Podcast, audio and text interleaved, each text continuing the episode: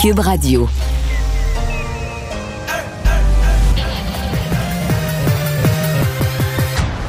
Mario Dumont. Organiser, préparer, informer. Les vrais enjeux, les vraies questions. Mario Dumont. Les affaires publiques n'ont plus de secret lui. Cube, Cube Radio. Bonjour tout le monde, bonne fin d'après-midi, bienvenue à Cube Radio. Euh, bonjour Vincent. Salut Mario! T'as aimé la conférence de presse du nouvel entraîneur du Canadien? Ben, j'ai adoré ça et moi je connais pas beaucoup le hockey comme toi, donc j'ai à la fois le, le, le, le fan avait, avait l'air assez convaincu par ce que Martin Saint-Louis a dit, ceux qui suivent ça de loin aussi semblaient plutôt inspirés. Il a scoré là, euh, pour utiliser un terme de hockey un matin. Ben, c'est-à-dire que tu, tu vois une personnalité. Là, tu... moi, moi, je ben, moi, je l'aimais beaucoup avant, mais malgré tout, j'ai été très impressionné. Moi, c'est vraiment, c'est quasiment mon joueur préféré des 25 dernières années, le Martin Saint-Louis. Là, toute l'histoire, puis... Tu sais, c'est pas juste, là, tu dis, OK, c'est un gars qui avait pas été repêché, puis a réussi à jouer dans la Ligue, c'est beau. Non, non. Il a été premier compteur deux fois, là. Ben c'est ça. D'ailleurs, c'est premier le, compteur de la Ligue, là. le bout que j'ai préféré, ce qu'on lui a demandé un peu sur c'est justement le fait qu'il n'a pas été un entraîneur, puis il expliquait quand même qu'il a été dans toutes les positions que peut, se ressent- que peut ressentir un joueur. Pas Il a repêché. été négligé, quatrième le quatrième, jusqu'à All-Star. Euh, donc, là-dessus, il peut ressentir le joueur qui a bien de l'argent puis qui s'en fout parce qu'il a tout gagné. Autant le petit joueur qui vient d'arriver puis que c'est sa chance, la chance d'une vie. Il les a tout vécu, ces postes-là. Et ça, ça donne quand même une sensibilité que d'autres ont peut-être pas. Puis, moi, j'ai aimé une phrase par-dessus tout. Celle-là venait de M. Hughes, là, qui n'est pas beaucoup, il est pas très éloquent, mais il y a Ouais. 10 phrases-là. Oui, il, il gagnera pas une job en communication, lui, là. Non, ni, je, me Ou disais comme peut-être... conférencier, là. Ouais, je me disais, Chantal Maccabé aurait peut-être dû lui dire, ben, au moins un petit bonjour, euh, Montréal. Petite- Juste une phrase, ça fait du Mais délirant. enfin, il a dit euh, à la question sur l'expérience de Martin Saint-Louis, il dit c'est pas ça qu'on cherchait un entraîneur avec de l'expérience. Il dit on veut rebâtir l'équipe, puis on veut rebâtir l'équipe autour de certaines d'une vision là, de valeurs, de principes, l'engagement, la, la, la fougue. Je dis OK, là on s'en va quelque... Moi ça m'a dit on s'en va quelque part. J'ai j'ai hâte de regarder la game à soir, ce qui est pas arrivé depuis longtemps là. C'est l'âme de l'équipe qu'on veut repartir un peu. Qu'on veut repartir. Mais il, et- et- fera pas- et- il faut quand même se tempérer. Là. Il Ouais, fera ouais. pas. Il les n'y a, même pas de goaler, il y a même pas de goaler à mettre de vue devant le but ce soir. Sauf que il a dit quelque chose de très bon, puis qui est sûrement vrai. Il faut que les joueurs retrouvent le fun à jouer. Puis ça, je pense qu'il va travailler là-dessus. Au début, au moins, que les joueurs se détendent, puis tu sais, qu'il y ait du fun à jouer. Mais l'innocent qui s'est traîné les pieds une soirée, là, il n'y aura pas de fun le lendemain. Ah non, tu penses? Ah non, c'est un gars. Tu sais, on l'oublie, il a l'air bien poli, bien fin de même. Là. C'est un gars qui a du caractère. Là. Il l'était comme coéquipier, tu sais, puis il acceptait pas la nonchalance. Fait que un fun général à jouer, mais il y en a qui va avoir moins de fun certains jours. on va rejoindre Julie Marco. 15h30, c'est le moment d'aller retrouver notre collègue Mario Dumont. Salut Mario. Bonjour. Blocus sur le pont Ambassador, ça fait quatre jours que ça dure. Il y a même la chef par intérim là, du Parti conservateur, Candice Bergen, qui demande aux camionneurs, elle qui les avait ouvertement appuyés, de quitter les lieux. Euh, question, Mario, est-ce que c'est à Justin Trudeau d'intervenir ou plutôt à Doug Ford maintenant? Ben, à ce point-ci, ça doit être les deux. Ils se sont rencontrés hier. Il n'y a pas l'air en être sorti grand-chose. D'abord, oui, sur le volte-face des conservateurs qui avaient appuyé les camionneurs, c'était. Je veux dire, c'était tellement pas sérieux la façon dont il avait appuyé les camionneurs. Tu sais, le Parti conservateur, c'est ben, c'est un parti conservateur, un parti qui a un penchant pour la loi et l'ordre. De, de demander, dans, le cas d'Ottawa, aux, aux camionneurs, il faut pas leur demander de partir, il faut leur demander de rester, puis tout ça. C'était sûr que c'est une position qui allait être intenable à l'intérieur. À l'intérieur des rangs conservateurs, t'as probablement des anti-mesures sanitaires qui disent oui, oui, oui. Mais t'as toute une frange du parti qui se disait, ben voyons, ça n'a pas de bon sens, pas nous autres. On n'a jamais appuyé, nous autres, le, le désordre puis la- la- l'anarchie comme ça dans, l'histoire de notre parti. Alors c'était évident, c'était une question de temps qu'ils allaient devoir marcher sur leur peinture. Et là, c'est assez grotesque de le faire de cette façon-là. En même temps, ils demandent la levée de toutes les mesures, là, un peu comme dans un... Mais, c'est une mauvaise journée à passer pour eux. Il fallait qu'ils rétablissent une position cohérente pour ce, pour ce parti-là. Pour le reste, un des problèmes, c'est que Doug Ford... Tu sais, Julie, mettons qu'il y a un ruban à couper pour une ouverture officielle, là tous les politiciens vont vouloir se mettre dans la photo. Là, tu comprends? Même celui qui même celui qui a pas joué un gros rôle, là, il, va, il va se pencher pour apparaître dans la photo. Tu me comprends? Ouais. Mais quand ça va mal, quand c'est des crises, quand c'est des affrontements, il n'y a pas personne qui se bataille pour être dans la photo. Non, mais Puis là, mais ça, mais mais ça parce fait que bon Doug sens, Ford- Mario. Ça fait des jours que ça dure. Tu Ouais. peux pas te cacher en disant les problèmes vont se régler par eux autres mêmes? Non. Mais Doug Ford il était pas interpellé au premier chef au départ. là. Ça se passait à Ottawa, la police d'Ottawa, le maire d'Ottawa. Euh, pression sur les libéraux, pression sur M. Trudeau, les ministres de M. Trudeau.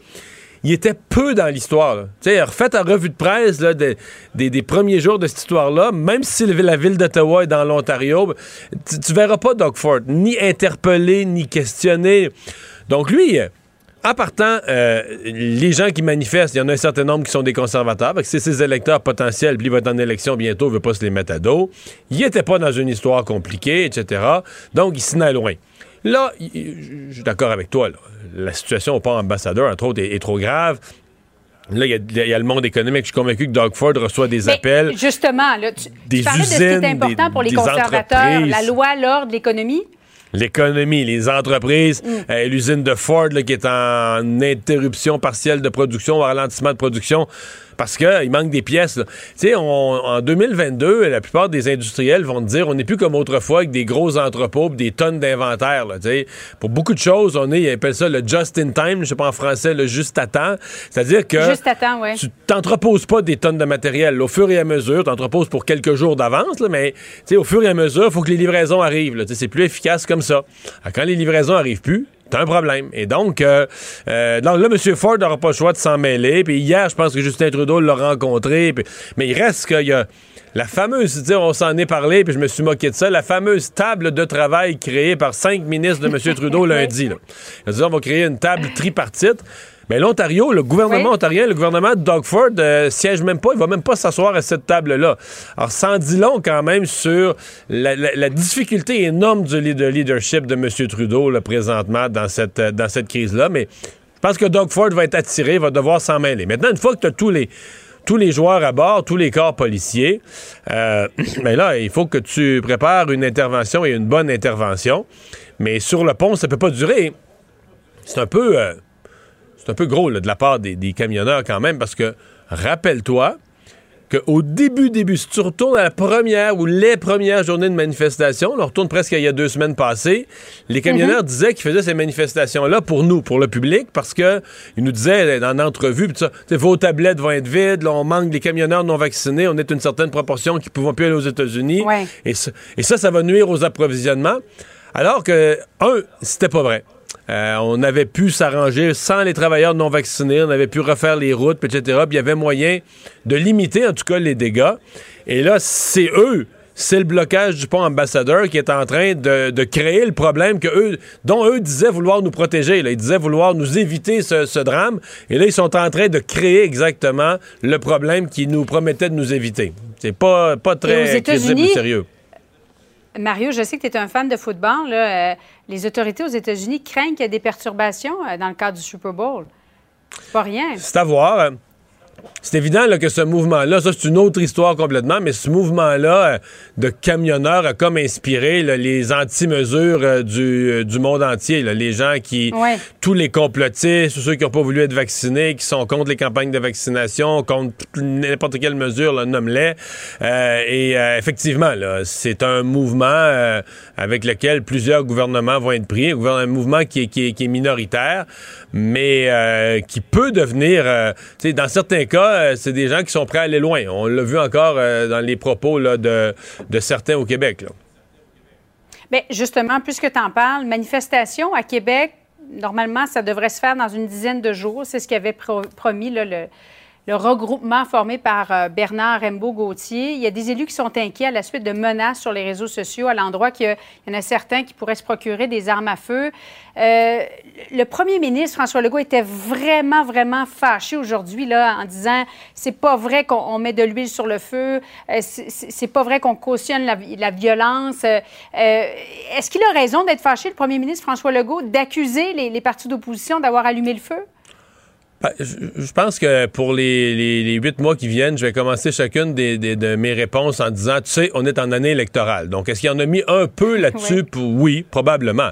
Ben, est-ce qu'il a raison sur le fond? Euh, c'est bien évident que les partis d'opposition, regarde, mettons que je leur donne le bénéfice du doute, puis je vais être gentil, ils ont été piégés par les journalistes, disons, là. Parce que quand on te demande, là, euh, est-ce que euh, est-ce que c'est acceptable ou est-ce que vous comprenez ou qu'est-ce que vous pensez de gens qui, qui parlent de venir manifester armés? T'es dans l'opposition. T'as une phrase à dire. condamner ça, euh, rappeler l'importance de, de, de, On vit dans une démocratie, puis rappeler l'importance de faire valoir ses points par la voie démocratique, de condamner la violence sous toutes ses formes. Tu ne peux pas. Puis là, je dis pas, PAS, pas un petit peu, pas à peu près. Tu ne peux pas aller sur le terrain et dire Ouais, mais tu sais, regarde ça comme faux, là. Le gouvernement a tête bien couru après, il annonce des mesures. Et là, ça, c'est l'autre bout. Euh, quand on, explique un peu plus, Paul Saint-Pierre Plamondon, ben là, c'est peut-être piégé par les journalistes qui l'ont fait parler, parler, parler. Puis là, il expliquait, puis il réexpliquait pourquoi le gouvernement a peut-être couru après. Et là, tous les sous-entendus, que les mesures, c'est pas justifié, c'est pas expliqué par la santé publique. Alors que c'est faux. Je veux dire, le port du masque, là, je pourrais remplir le studio ici d'études là-dessus. Euh, euh, la nécessité de faire vacciner le maximum de gens. Le passeport vaccinal, ça existait dans à peu près dans la, plus- la majorité des pays avancés, etc. Donc, euh, c'est pas vrai. Pas parce que notre santé publique a pas un papier 8,5 par 11 à nous présenter là-dessus. Voyons, c'est des choses qui ont été comprises, expliquées. On peut avoir un débat, est-ce qu'il faut le retirer? Dans certaines circonstances, le port du masque. Mais tout le sous-entendu de laisser entendre que tout ça a été fait là, au hasard, pigé dans un boulier pour écœurer le monde par un malade, François Legault, malade d'assoiffé de pouvoir, lui qui s'amuse à écœurer le monde. Ça n'a pas d'allure de dire ça, tu comprends? C'est que ça n'a pas de sens, puis ça n'a encore moins quand tu es dans l'univers de euh, là, ça menace de, le, le type en question, l'organisateur de la manifestation, il a dit que lui, pas dit que lui il voulait prendre les armes.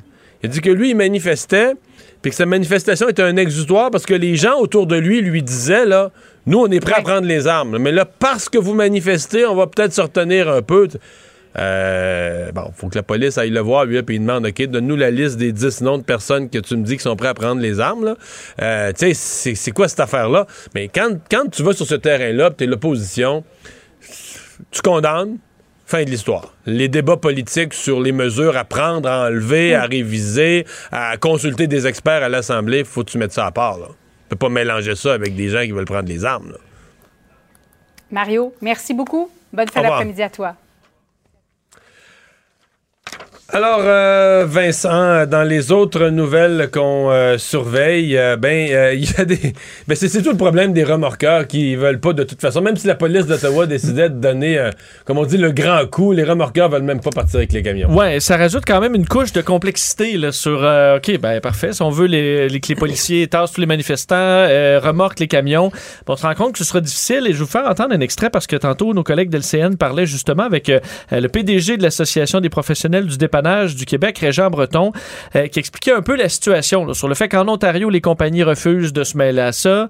Euh, plusieurs ont été victimes de menaces aussi de ne pas s'en mêler. Alors il y a de l'inquiétude et eux ont fait à peu près le même commentaire sur euh, ben, aux membres de leur association au Québec sur le fait que oui, ça représentait certains dangers d'être la compagnie où et les camions remorqueurs sont souvent bien identifiés, là, être le camion qui allait aller tenter de déloger ces camions-là. Donc il y a des inquiétudes. Je vous fais entendre d'ailleurs là-dessus euh, le PDG de l'association Régent Breton. nous, l'association, on ne peut pas interdire une entreprise d'intervenir. On fait seulement euh, émettre une recommandation à l'effet que s'ils le font, il y a un degré de dangerosité qui va, euh, qui va être relié à ça.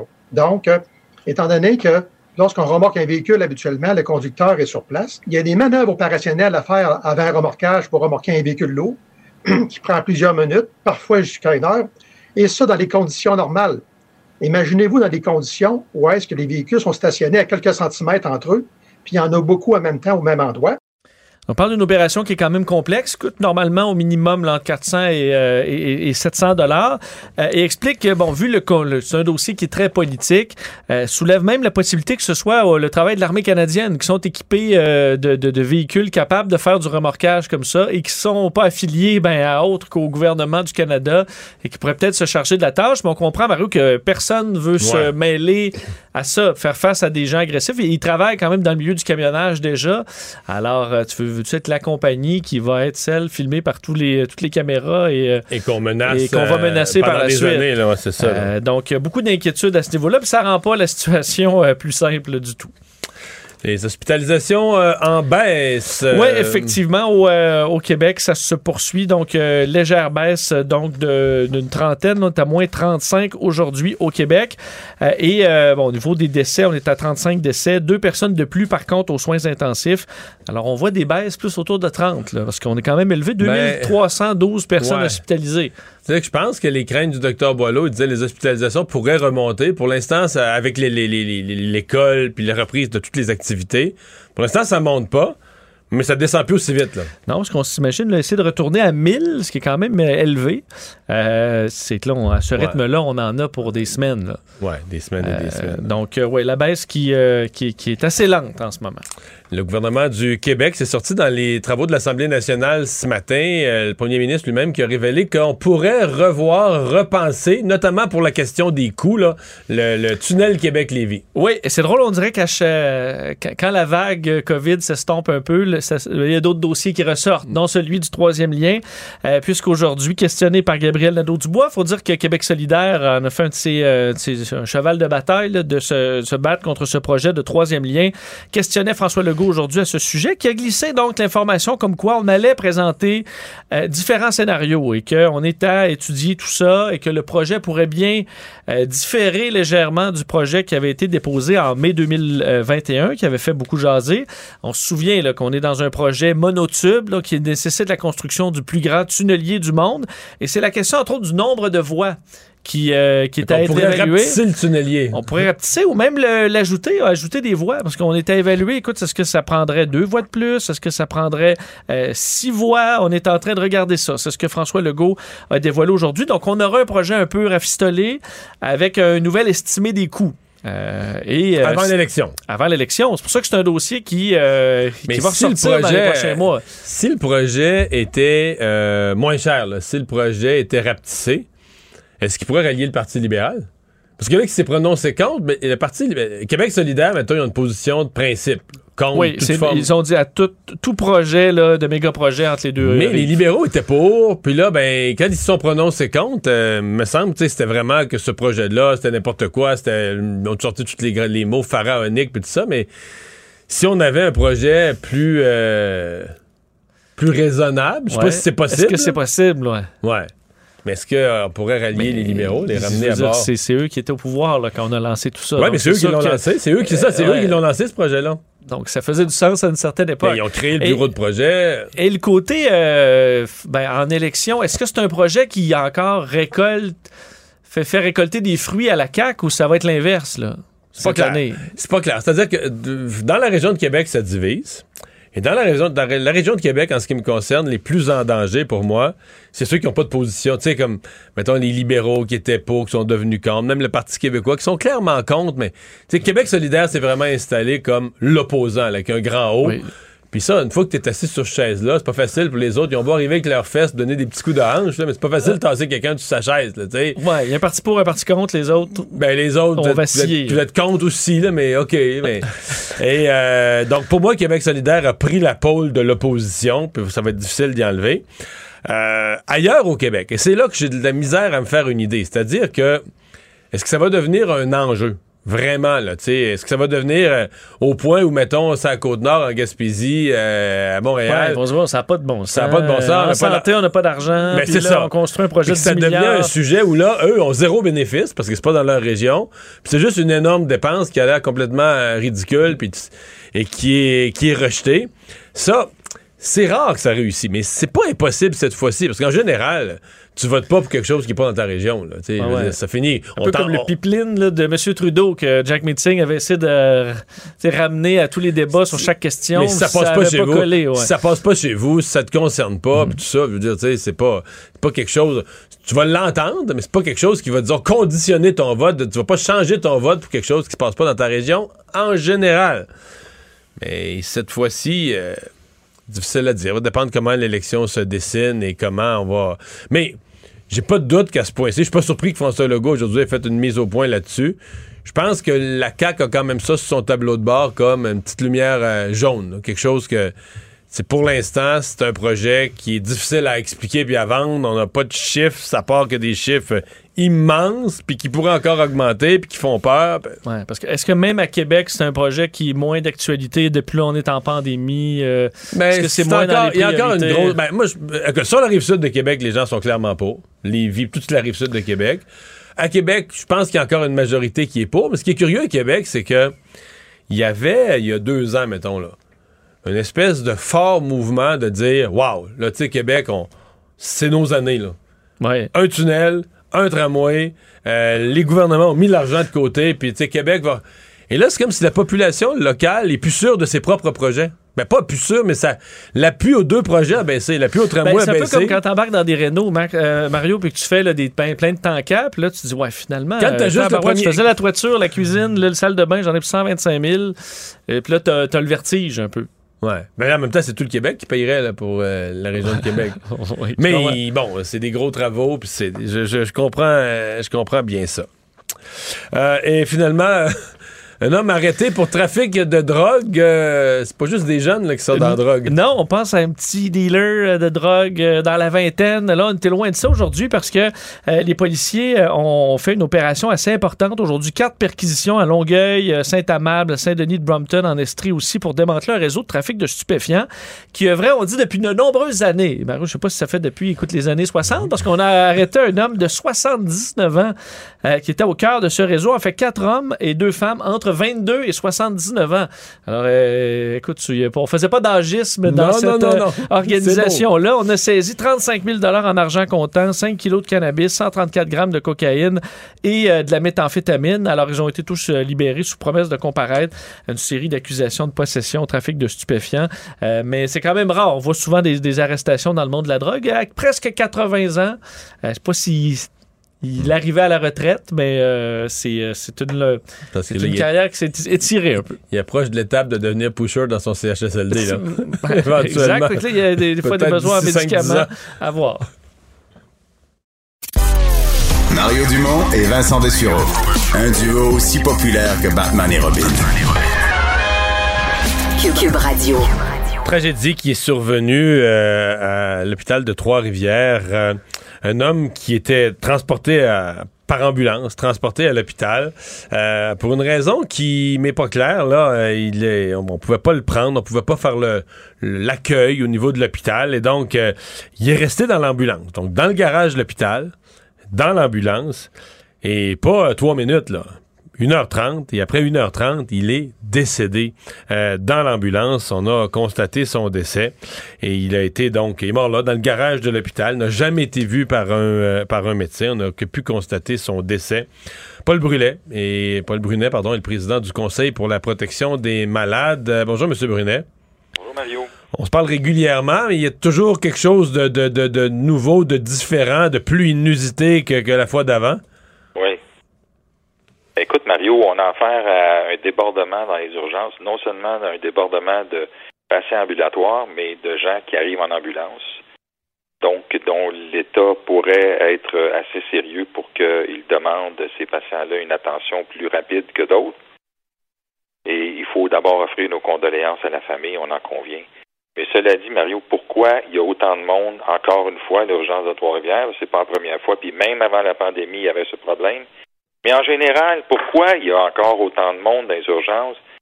L'ancien ministre puis l'ancien président de la FMOQ se targuait de dire on a inscrit un million de patients de plus à un médecin de famille. Et le, nombre de personnes qui se présentent à l'urgence, ambulatoire ou là en, en- ambulance, va pas diminuer. Pourquoi? Les gens peuvent pas voir leur médecin. Qu'est-ce qu'on attend, Mario? Le ministre lui-même disait la semaine passée en commission parlementaire, on était avec lui, le projet de loi 11 sur les soins, euh, les, soins de première ligne. La moitié des gens qui se présentent à l'urgence sont des patients ambulatoires qui pourraient être traités ailleurs, sans pression, puis sans engorger l'urgence, alors qu'il y a des patients qui ont besoin d'une attention plus rapide. Saviez-vous qu'il y a 25% des lits d'hôpitaux qui sont occupés par des personnes âgées qu'on n'a pas soignées chez eux ou qui attendent un lit à CHSLD?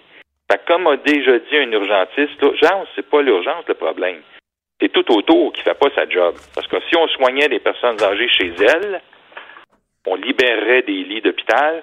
Puis si on trouvait d'autres lieux ou d'autres professionnels comme des infirmières pour les accueillir, comme ça se fait dans d'autres provinces, pour les accueillir ailleurs puis soigner des, des urgences mineures, Mario, on aurait de la place pour s'occuper d'urgence de gens qui ont besoin d'une attention comme ce pauvre homme qui en est décédé. Parce qu'on n'était pas en mesure, euh, c'est-à-dire qu'on était, là, on, on était en mesure d'accueillir, je sais pas moi, un patient. C'est quand même assez long. J'ai déjà assisté le processus là, de d'accueil d'un patient à l'hôpital, quand on le débarque de l'ambulance, puis qu'on on, signe même les papiers comme quoi, il y a une notion de prise en charge. Il n'est plus à la charge, à un moment précis, il n'est plus à la charge des services pré-ambulanciers, le pré-hospitalier, il est vraiment à la charge de l'hôpital, la responsabilité de l'hôpital. Et donc, euh, s'il en arrive plusieurs ambulances en même temps, ben là, ça refoule, euh, mais une heure et demie. on parle même, certains articles parlent de près de deux heures. Là. C'est pas, c'est comme pas imaginable. Non, puis tu sais, comment le triage a-t-il été fait? Je suis convaincu que les gens étaient bien intentionnés, mais de toute évidence, à moins que ton état se soit subitement euh, dégradé, ce qui est possible, l'enquête le dira, mais de toute évidence, on l'a trié pas urgent alors qu'il y avait peut-être besoin d'une attention plus urgente. Alors ça, c'est ça sera déterminé par l'enquête, mais j'essaie de voir un portrait plus gros. Pourquoi il y a autant de monde? Pourquoi il y a autant d'ambulances, Mario? On a des réponses, puis il va falloir, j'espère que ce gouvernement va agir, pas juste avec les médecins. Son projet de loi 11, je lui ai dit la semaine passée, vous focussez sur les médecins alors que partout ailleurs dans d'autres juridictions, y compris dans d'autres provinces, on fait ouvrir, on fait permettre aux infirmières, aux pharmaciens, aux, orthopédistes, aux physios, aux psychologues, aux travailleurs sociaux, de soins. Aussitôt que tu es trié, envoie direct auprès de ces gens-là, tu n'as pas besoin de voir un médecin. Pourquoi on stocke là-dessus? Je ne sais pas. Je, présume qu'on va finir par faire quelque chose, même si le syndicat des médecins n'est pas content du tout du projet de loi. Mais j'ai dit au ministre, votre projet de loi, de la manière que vous l'avez présentement, passer à côté. On réglera pas les. Mario, tu sais, tu es mhm. là-dedans depuis tellement longtemps. On réglera pas la première ligne en focusant sur l'information dont on a besoin de la part des médecins. C'est plus comme ça. L'avenir est ailleurs, puis même des jeunes médecins l'avouent qui ont besoin d'autres mondes pour aider à, régler la question de. Et ça, c'est de l'accès aux soins de première ligne. Là. le grave accident qui est arrivé à ce pauvre homme, c'est un engorgement de l'urgence pour des soins de première ligne alors que la moitié du monde, statistiquement, qui attend là, aurait pu être soigné ailleurs, puis permettre à ce monsieur-là d'être soigné en temps opportun permettre aux urgences d'accueillir les urgences. Ben c'est ce qu'on cherche à faire depuis, euh, depuis 20 ans. Euh, puisque je vous ai avec moi la, la question du délestage, j'ai l'impression, tu sais, euh, des fois notre société, c'est comme un balancier. Là, à un certain point, bon, euh, on était dans les mesures sanitaires pour protéger les hôpitaux. Puis là, on dit, ah, il y a une fatigue, les gens sont fatigués. Là, on, les mesures sanitaires, on n'en veut plus, on les fait toutes tomber. C'est le seul sujet de discussion. Euh, même les partis d'opposition à l'Assemblée là, parlent juste de ça. Il faudra enlever les mesures sanitaires, les enlever toutes, plus, plus vite, etc. J'ai l'impression qu'il y a un oubli, là, absolument. Puis je, suis le premier d'accord qu'il faut enlever des mesures sanitaires, mais mon point, c'est que j'ai l'impression que dans ce, dans ce retour de balancier-là contre le, le sanitaire, là, il y a un oubli complet des conséquences dans le réseau de la santé. Euh, quelqu'un euh, me disait en fin de semaine, quelqu'un qui attend une chirurgie pour le dos, euh, sa frustration, parce que là, il a l'impression que là, c'est Rambo Gauthier qui a la parole, puis c'est les gens qui crient contre les médecins qui ont la parole, et qu'il n'y a, plus de, y a plus de prise de parole, il n'y a plus d'intérêt pour ceux qui ont des chirurgies, qui les attendent depuis des mois, puis qu'ils auront peut-être pas dans la prochaine année. Là.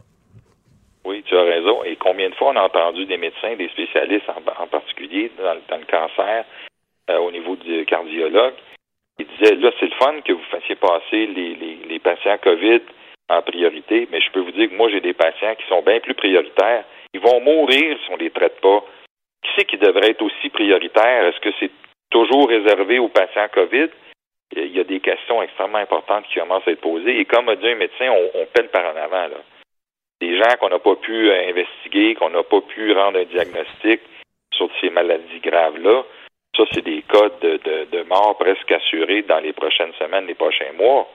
Alors, si on les perd pas maintenant, comme M. Legault a dit qu'on ne perdait pas personne ces listes d'attente, on va les perdre éventuellement parce que notre réseau est tellement fragile qu'on est rendu qu'on ne peut pas sortir de ces mesures-là avant les autres parce qu'on a de la misère à les gérer.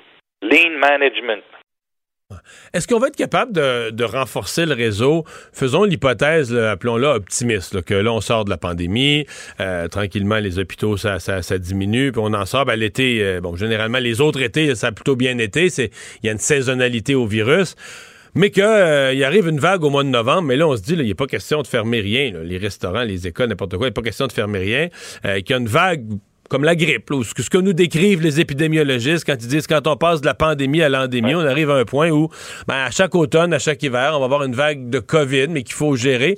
Est-ce qu'on va être capable d'ici l'automne pour cette nouvelle vague, disons, appelons-la prévisible, de renforcer nos hôpitaux, de consolider nos hôpitaux, de les, de les rendre mieux préparés. Est-ce qu'on va avoir le personnel? Est-ce qu'on va avoir ce qu'il faut? Est-ce qu'il y a moyen? C'est une bonne question, hein? Il manque des milliers de personnes. Là, j'ai vu qu'il y avait de la publicité. On commence à attirer les gens, puis leur dire c'est une belle chose de travailler, c'est un beau métier, c'est une belle profession de travailler dans les hôpitaux, dans les CHSLD. Et c'est vrai que c'est une des plus belles jobs, la plus motivante, la plus gratifiante qu'un être humain puisse avoir. Moi, je fais juste aller voir des amis au CHSLD où mon frère a. Les gens sont contents de me voir, mais moi, je suis content de les avoir vus. Ils m'ont fait autant de bien que moi, j'ai pu faire leur, faire du bien. C'est gratifiant, c'est motivant, puis en plus, ça leur fait plaisir. Et je pense que c'est un des plus beaux métiers, préposés, infirmières, travailleurs de la santé. Il faut qu'on les traite bien. Et aussi, il faut qu'il y ait des boss J'entendais euh, la dame de la CSN dire il faut qu'on décentralise, il faut plus d'autorité sur les planchers. D'accord. Mais la décentralisation, on en a déjà parlé. Il faut que tu répondes de tes actes. Plus tu es libre d'agir sur le sujet ou sur la matière à laquelle on t'a décentralisé le pouvoir, par contre, il faut que tu acceptes d'en répondre. Et il faut que tu es responsable des, des, des, résultats qui, ben euh, qui en découlent. Ben oui. Mm-hmm. Sinon, on n'est pas plus avancé et on ne sera pas plus efficace. Mais je pense, et j'ai fait, ma thèse de maîtrise. Je pense que des gens avec ce genre de métier, de profession-là, sont généralement plus enclins à répondre de leurs actes parce que c'est motivant, parce qu'il y a un début puis il y a une fin à, leur intervention. Et la littérature, y compris ma thèse de maîtrise, le démontre. Quand tu as quelqu'un qui a appris un métier, il est plus apte et plus enclin à répondre de ses actes que quelqu'un à qui tu ne confies que des tâches. Bien dit. Paul Brunet, merci beaucoup. Salut Mario. Au revoir. Mario Dumont, un vent d'air frais. Pas étonnant que la politique soit sa deuxième nature. Vous écoutez Mario Dumont et Vincent Dessureau. Ah, à peu près à chaque hiver, il arrive des situations comme celle-là euh, sur les, pistes de motoneige, euh, toutes sortes de blocages. Et là, c'est dans les cantons de l'Est et je dois avouer que c'est quelque chose... Euh, j'ai vu passer ça, j'avais rarement... Peut-être c'est un phénomène qui existe dont j'étais pas conscient. Oh! Inversion d'entrevue. Oui. Inversion... Non, je pense... On a inversion d'entrevue? Ah, OK, OK, OK, OK. Bon, je vais, je, vais retomber sur mes pattes. Euh, on parle de ce documentaire euh, qui est euh, diffusé sur le, le, sur Vrai, sur la plateforme Vrai, documentaire sur l'ordre du temple solaire. on se rapporte en 1993, 1994. Les plus jeunes regardaient le documentaire ou allaient lire là-dessus. Quelque chose de complètement fou qui se passait à la fois au Québec. Toi, Vincent, c'est trop Moi, j'étais jeune, mais j'ai un souvenir très clair de cette époque-là parce que je trouvais ça euh, fascinant et effrayant comme enfant. J'avais 9 ans. Ben, au début, c'était mystérieux. Ouais. Puis là, à un moment donné, il s'est mis à avoir des morts. Exactement. On découvrait je me souviens de cette époque-là très clairement comme étant une période un peu surnaturelle. on parlait de suicide collectif. Maintenant, c'est qu'on a compris qu'il y en a qui ne sont pas suicidés eux-mêmes, que c'était des meurtres, c'était tout mêlé. Il y en a qui avaient été tués. Euh, en Suisse, euh, en France, euh, et ici au Québec, dans la région de Portneuf, à Morin dans les Laurentides. Et donc, c'est vraiment un documentaire qui vient ramasser tout ça.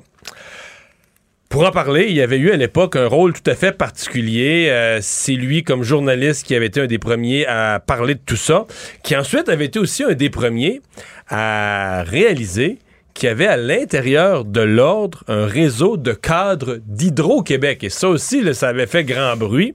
Euh, qui était journaliste à Radio-Canada à l'époque. Pierre Tourangeau, bonjour. Merci d'être là. Bonjour, M. Dumont. On remonte, euh, quoi, presque 30 ans en arrière. Euh, ça, vous rappelle quoi, ce premier reportage, la première fois que vous avez mis au grand jour l'existence de ça? Ben, écoutez, euh, moi, j'en ai parlé, j'ai, j'ai fait connaître, dans le fond, un an avant, les, un petit peu plus d'un an avant les massacres. Euh, c'est que moi, je suis arrivé à Radio-Canada en août 92, puis je savais que j'allais devoir couvrir le beat d'Hydro-Québec, puis ça faisait sept ans que je gérais des magazines, donc j'étais plus bien connecté. Donc, j'ai, fait, euh, j'ai refait repartir mon réseau, j'ai rencontré des sources euh, qui m'ont parlé de toutes sortes de choses à Hydro-Québec pour me briefer sur ce, qui, ce que, ce que j'allais pouvoir couvrir.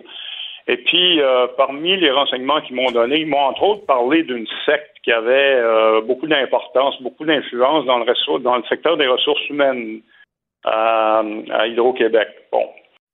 J'ai euh, Euh, excusez-moi, je- une secte. comme ça. euh, oui. Le mot, on prenait le mot une secte à l'époque.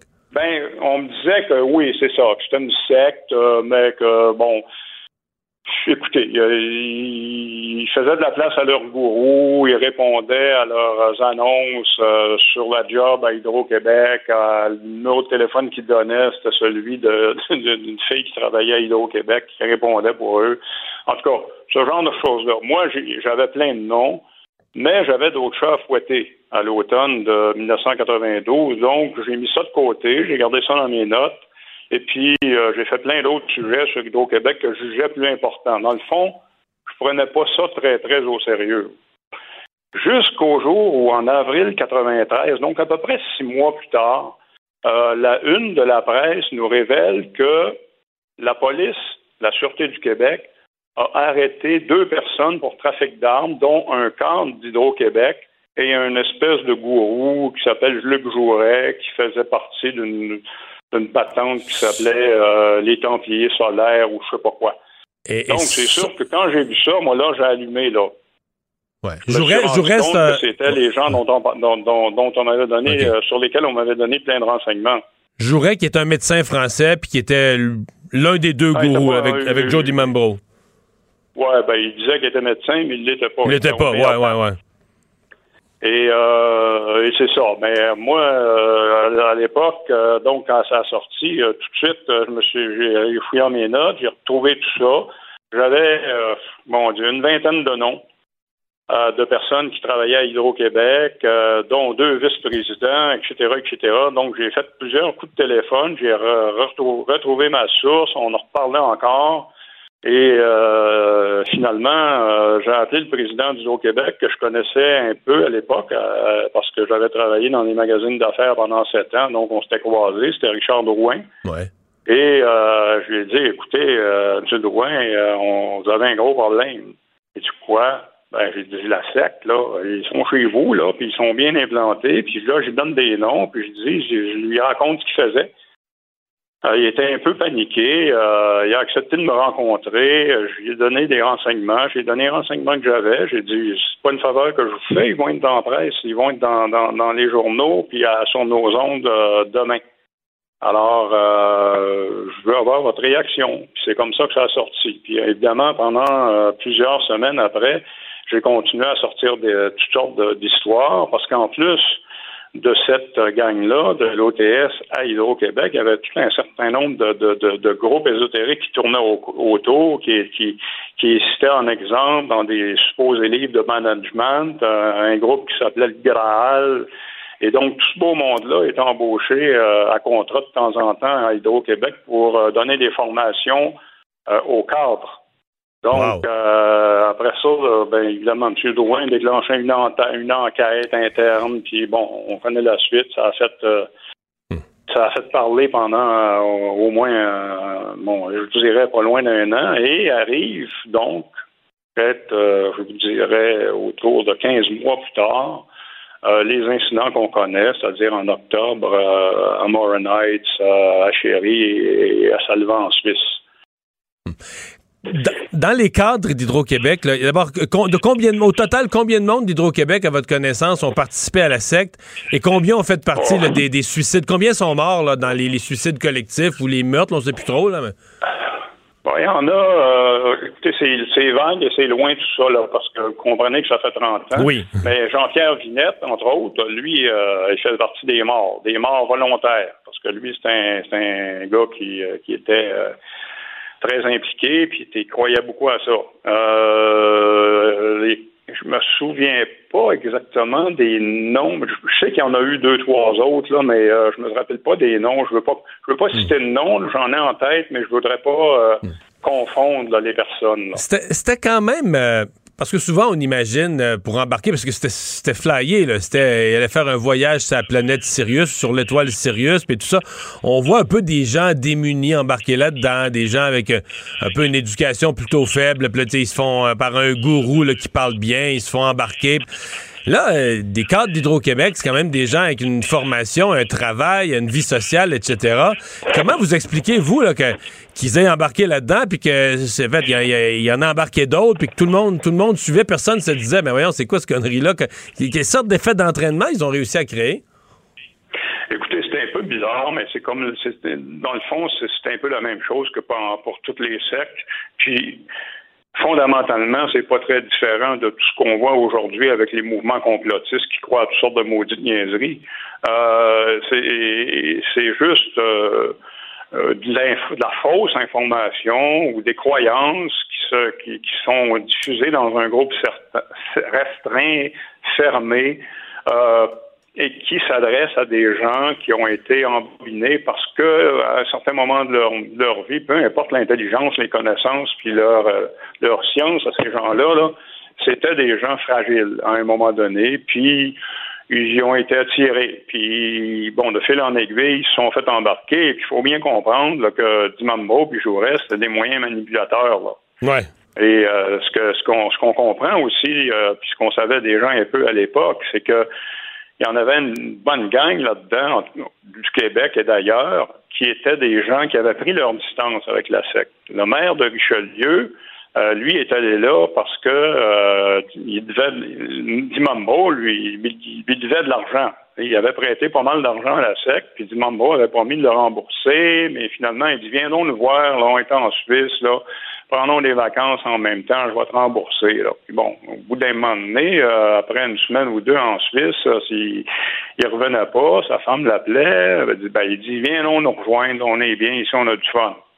C'est comme ça qu'elle s'est ramassée, elle, dans la gang de traite, entre guillemets, avec Jocelyne Grandmaison, notamment, la une journaliste, c'est ça. de Québec. Oui. C'est ça, c'était une journaliste, elle, qui s'est retrouvée là. Oui, euh, Jocelyne Grand-Maison avait été attirée elle aussi par ça, mais elle avait pris également ses distances. Donc, les gens qui étaient là à ce souper qu'on voit très bien et qui est horrible dans, dans, le deuxième euh, et troisième épisode du documentaire, euh, c'est ces gens-là qui ont été exécutés. Ils ont vraiment été assassinés. On le voit très bien dans le souper. C'est à, couper le souffle. Moi, j'en suis pas revenu quand j'ai vu ça. Là. Euh, c'est des documents, évidemment, qui n'étaient pas accessibles à l'époque. Parce que moi, évidemment, vous pouvez comprendre que quand ça a explosé, tout ça, là, ces, meurtres-là, euh, mes patrons m'ont dit jour, tu les connais, tu replonges là-dedans. Là. Donc, j'ai travaillé pendant euh, un bon bout de temps là-dessus, puis ça devenait de plus en plus fou. Là. Mais ces gens-là, Aujourd'hui, on les voit dans des vidéos. On les voit se faire assassiner tranquillement parce qu'il y a un bon gros, gros où ils chantent comme des fous chevaliers de la table ronde, ils boivent du vin, ils prennent un coup, ils rient beaucoup. Mais ce qu'ils savent pas, c'est que leurs assassins sont assis à côté d'eux. Et dans leur bouffe et dans leur vin, il y a euh, un, anesthésiant dont on sert pour, pour, euh, endormir les gens lors des opérations chirurgicales. Et puis, euh, tranquillement, on les voit s'engourdir, on les voit qui sont de plus en plus pactés, entre guillemets, mais ils sont pas pactés, ils sont drogués. Et à la fin, c'est ce qui est absolument atterrant et horrible. On voit même Jocelyne Grand-Maison qui gît par terre, inconsciente, probablement morte déjà, étouffée par l'anesthésiant parce qu'elle n'est plus capable de respirer. C'est euh, incroyable. C'est Ouais. Euh, dernière question. Euh, je reviens à. Parce qu'évidemment, on pourrait faire le tour de tout le documentaire, mais je reviens à Hydro-Québec. Euh, sur le plan de l'administration publique, parce que si on regarde ça froidement, je veux dire, une administration publique n'est pas responsable, dire, mettons aujourd'hui, tu peux avoir des gens qui sont, qui sont musulmans, qui sont catholiques, qui sont athées, tu t'occupes pas de leur religion. bon, quand ils embarquent dans une secte, quand ils embarquent dans une secte complètement sautée, puis une secte qui peut les amener à, à, à poser des gestes plus graves, comment Hydro euh, euh, a géré ça à l'époque. J'allais dire comment le département des ressources humaines a géré ça, mais ça se passait dans le département des, ressources humaines. Comment une grande société d'État euh, a, géré cette crise-là à l'interne de ce que vous en avez vu? Ben écoutez, d'abord, il y a eu beaucoup de damage control. mais M. Drouin a été assez intelligent pour comprendre qu'il ne pouvait pas nier les faits. Puis de toute façon, il, ne voulait pas le faire. Il voulait régler le problème lui aussi. On ne revenait pas. Euh, et, donc, il a déclenché une enquête euh, qui a été menée par euh, Mme Roland de Moncion, qu'on voit d'ailleurs dans, dans, dans, le documentaire, qui a euh, qui était la vérificatrice euh, d'Hydro-Québec, qui a fait une, enquête sérieuse, euh, qui a donné lieu à un rapport préliminaire, un rapport définitif. Ils ont trouvé quoi? Vingt quelques personnes qui étaient membres, dont des cadres intermédiaires, dont deux vice-présidents, ou en tout cas on en voit un d'ailleurs aussi dans le dans le reportage, dans le, documentaire, M. Marois. Et euh, il y a des gens là-dedans qui ont été attirés, qui trouvaient ça plus ou moins drôle et tout ça, puis qui s'amusaient. Bon, mais euh, c'est ce que semble dire M. Marois de, sa, de lui-même. Mais en fait, le problème qu'il y avait, c'est que ces gens-là donnaient des contrats ajourait pour former, donner des formations euh, à l'extérieur et à l'intérieur d'Hydro-Québec à des cadres. Donc, jouerait. La, gestion holistique, euh, puis ce genre de patente ésotérique-là. OK, donc Jourel a reçu des fonds, le gourou des fonds d'Hydro-Québec formellement là, pour donner des formations. Oui, euh, on parle, si on parle dans le rapport, on, parle de 22 000 dollars qui ont été donnés en conférence. C'est pas énorme, mais reportez-vous, c'est quand même il y a 30 ans, c'est plus que 22 000 piastres aujourd'hui, c'est peut-être le triple, c'est euh, c'est quand même pas énorme. On peut pas dire qu'Hydro-Québec était contrôlé par l'OTS. C'était non, à l'intérieur d'Hydro-Québec. C'est quand même une entreprise qui, à l'époque, avait 21 000 euh, employés, puis 22 vice-présidents. Il y en avait deux à la gang qui flirtaient avec eux autres.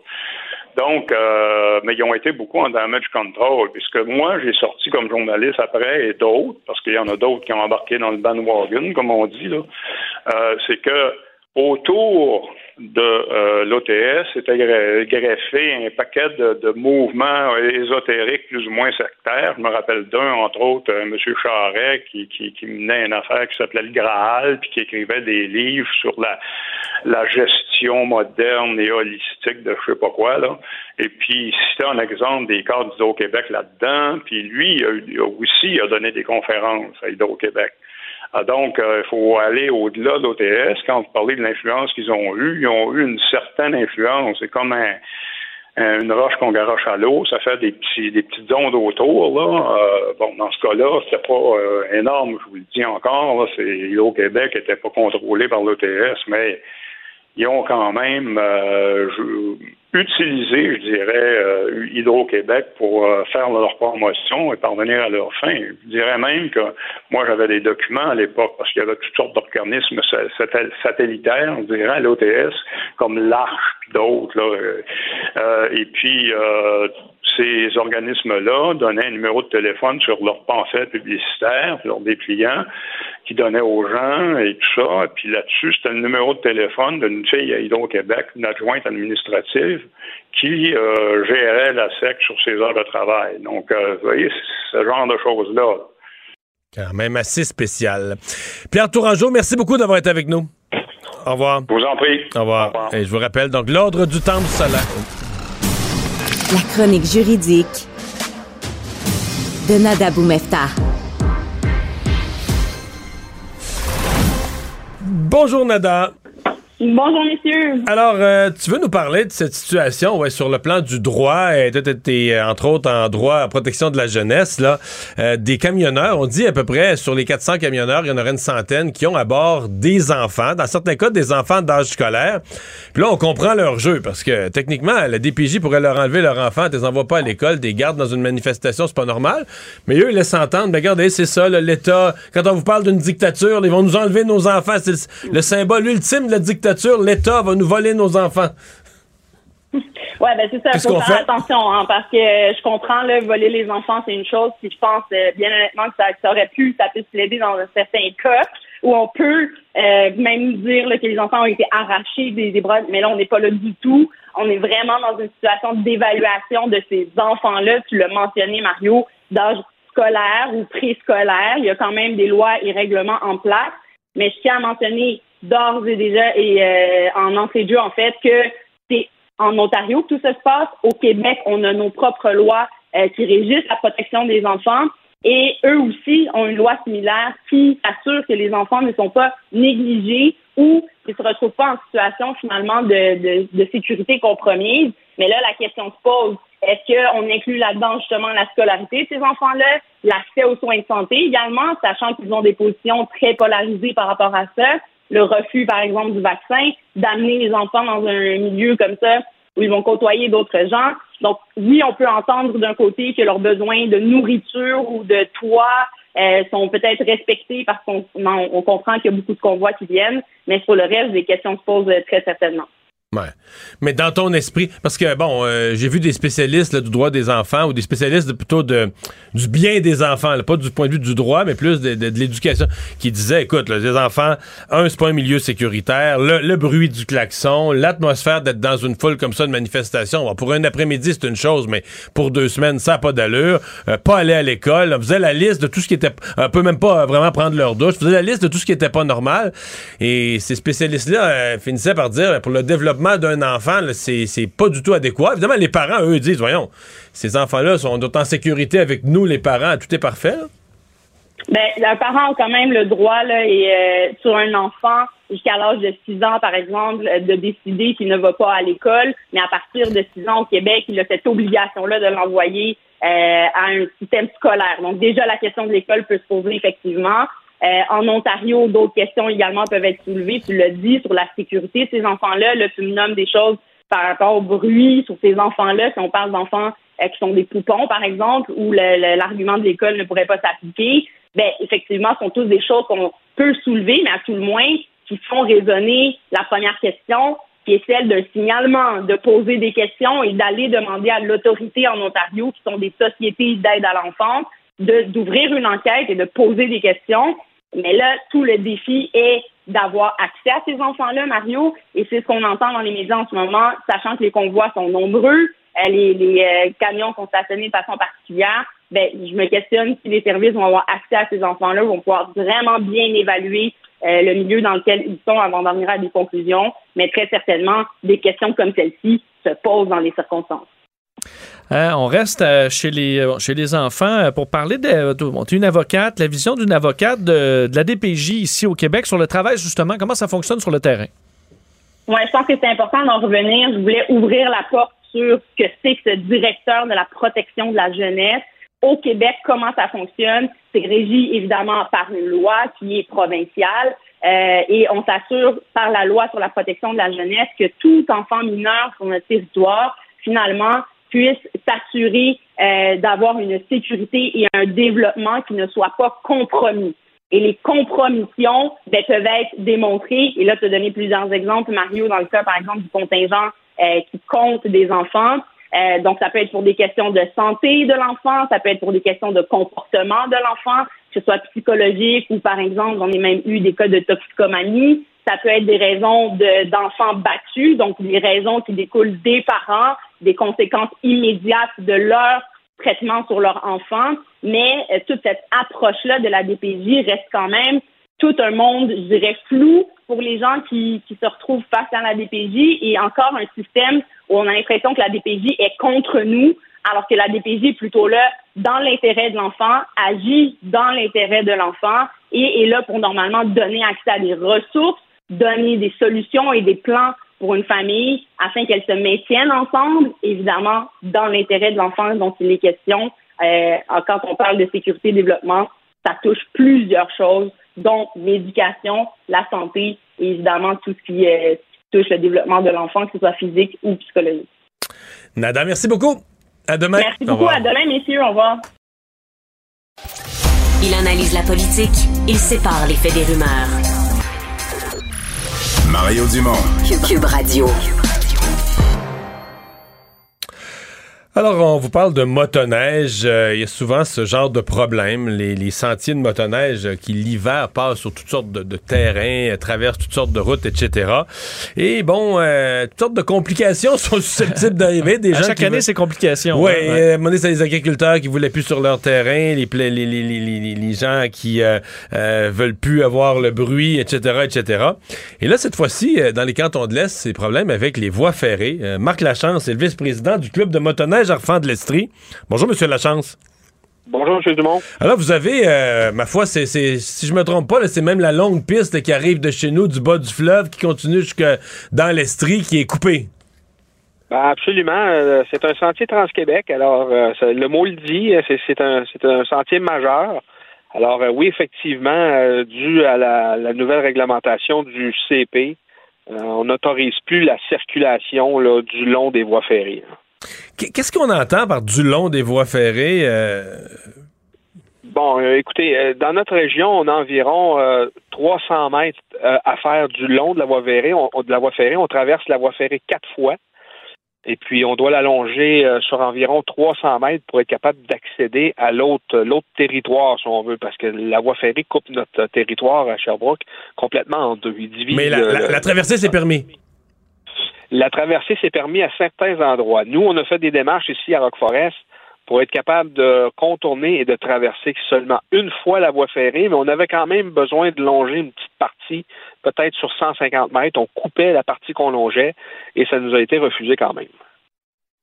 Alors, euh, c'est ce que je trouve un peu dommage au niveau du CP qui a vraiment pas de collaboration. Aidez-nous à saisir. Longer, là, mettons, la voie ferrée est là, vous, juste, juste, juste ces cailloux à côté ou un peu plus loin ou pas mal plus loin, c'est, euh, mettons, par rapport à un train qui passerait, le, motoneige, euh, la piste est à quelle distance? Je vous dirais que je suis à peu près à 25 pieds de distance de la voie ferrée. Donc, c'est pas, c'est pas ces petits cailloux sur le bord. Je suis pas sur la voie ferrée. Non, non, non. J'ai deux, trois distances de voiture, si on veut. Là. Mais c'est pas permis quand même. C'est pas permis quand même. Pour eux, ils jugent que c'est pas sécuritaire. On nous a proposé de faire un corridor de sécurité, si on veut, avec des blocs de, ciment, de faire vraiment un corridor, parce que les gens vont circuler seulement à cet endroit le plus loin possible de la voie ferrée. Euh, c'est des choses qu'on n'a même pas euh, voulu étudier. Qu'est-ce qu'ils craignent? Ils craignent que quelqu'un s'en aille sa voie ferrée, là, fasse un bout sa voie ferrée, puis là, il y a un accident avec un train. Exactement. Puis en plus, on les a dit, depuis le sentier passe là depuis quoi, à peu près 25 ans, il n'y a jamais eu un accident de répertorié avec les VHR, que ce soit quad ou motoneige. Alors pour nous, c'est dur à expliquer pourquoi aujourd'hui on veut nous refuser cet accès-là qui, est là depuis des, siècles. Et depuis combien de jours ou de semaines? C'est, cette date de quand? Puis qu'est-ce qui a, qui a pesé sur le piton? qu'est-ce qui s'est passé pour changer la règle tout à coup en milieu d'hiver? Bon, euh, on a eu euh, l'avis l'année passée que le CP voulait changer parce qu'on sait que le Canadien Pacifique a acheté ce tronçon-là maintenant, qui appartenait à, euh, je perds le nom, là, anciennement c'était une autre compagnie ferroviaire, mais le CP a racheté. Alors, on a su l'année passée qu'il voulait couper cette portion-là pour question de sécurité.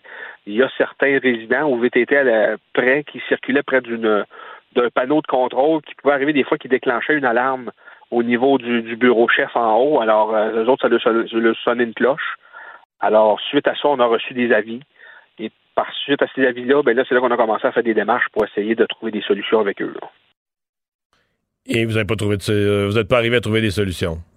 Ben, on en a proposé, mais malheureusement, ça n'a pas été euh, étudié ou euh, seulement ça a été rejeté, mais on n'a pas eu vraiment. C'est sûr que la fédération aussi est là-dedans. Euh, il y a beaucoup d'intervenants qu'on a tenté d'amener des pistes de solutions. Et puis c'est pas juste chez nous, là, on a un petit peu partout en région, Eastman, Magog, euh, Martinville, Johnville, il y a plein, plein de traverses qui ont été refusées où ce que le CP, où ce que le CP passe, les traverses sont refusées pratiquement catégoriquement. Mm-hmm. Euh, est-ce que vous avez bon parce que c'est quand même pas banal là, je, c'est, on a investi collectivement au Québec pour créer des circuits, comment vous l'appelez, trans, transprovincial. On a investi des, fortunes et vous avez investi des fortunes pour dire, ben, pour refaire du, tourisme, pour attirer les motoneigistes, il faut avoir ce, genre de grand circuit-là. Euh, il faut juste qu'il soit coupé à une place, puis tu perds toute la valeur de l'ensemble jusqu'à un certain point. Là. Ben absolument, parce que c'est ce qui connecte les villes, les villages et les autres régions. C'est un sentier Trans-Québec principal. Alors, c'est sûr que perdre un accès comme ça, ça vient vraiment euh, perturber le réseau. Alors, du fait qu'en plus, comme vous dites, oui, c'est des investissements. L'année passée, là, deux ans, on a tassé une portion de sentier, là, euh, ça coûtait 40 000 puis malheureusement, là, c'est un 40 000 que si on ne réussit pas à récupérer l'année prochaine, ben, qu'on a comme mis un petit peu aux poubelles, si on veut. Mm-hmm. Je, je, je, Mais est-ce que, est que la discussion est possible avec le CP ou c'est carrément de trouver euh, complètement d'autres euh, d'autres circuits? Ben, c'est sûr qu'au niveau de la fédération, je pense qu'on n'a pas fermé les portes. On continue encore à apporter des pistes de solutions. C'est sûr que nous, le club, euh, moi puis les autres bénévoles, entre autres, on cherche à trouver une autre alternative à passer, ça va être peut-être près du CP, mais sur des, terres, des, à l'extrémité des, des, terrains de propriétaires qui sont près de la voie ferrée, qui, eux, pourraient peut-être nous accorder des droits de passage pour qu'on puisse euh, refaire une connexion. Mais bon, il y a des bouts de chemin à faire pour voir avec la ville, etc. Euh, ça fait c'est beaucoup de travail qu'on va entreprendre euh, cet été pour essayer de voir l'année prochaine s'il y a moyen de faire un contournement. Sinon, comment, mettons qu'on oublie ce, désagrément, comment va la saison? On est passé la, mi-hiver. Est-ce que c'est une saison qui se, qui se déroule bien? Est-ce que vous avez eu la neige qu'il faut et des motoneigistes en masse? Malheureusement, trop courte, parce que ça fait à peu près trois semaines que pour dire qu'ici à Sherbrooke, on a vraiment lancé l'ouverture des sentiers. Euh, présentement, hmm. hier, il faisait soleil. Présentement, il mouille à Sherbrooke. Alors, c'est sûr que c'est un petit peu. Euh, les saisons sont très courtes. Maintenant, c'est 4 à 6 semaines à Sherbrooke de motoneige comparativement à 6, 8, 10 semaines là, là quelques années passées. en résumé, quand moi, je peux pas faire de raquettes dans le canton de l'Est, vous autres, vous pouvez pas faire de motoneige non plus. Quand il n'y a pas assez de neige dans le bois, etc., qu'il n'y a pas l'épaisseur pour couvrir les roches, puis tout ça, euh, on peut pas. Euh, on peut pas sortir. C'est un peu ça la, règle. Hein? Ben exactement, vous avez entièrement raison. Puis le fait que ça, ça dégèle, ben ça fait gonfler les ruisseaux, etc. Puis là, ben, il y a l'écoulement qui se fait. Mhm. Euh, les ponceaux se dégagent, il y a moins de sécurité. Alors c'est sûr que oui, c'est pas euh, c'est pas facile à ce moment-là. Hmm. Est-ce que les bon parce qu'il y a la motoneige et les sentiers, mais il y a des clubs, des chalets euh, qui sont quand même bien appréciés, que ce soit pour se réchauffer ou prendre un café ou même un petit verre. là, qu'est-ce qu'avec les règles sanitaires, c'était tout fermé? Est-ce que ça rouvre en même temps que les restaurants? Qu'est-ce qui qu'est-ce qu'il y en est des chalets? Bon, euh, pour ce qui est nous, dans, les régions ici, la plupart des clubs, on a, on a ce qu'on appelle des refuges maintenant, parce que les, chalets, euh, maintenant, on considère ça, nous, la, vraie appellation, c'est refuge. Pourquoi?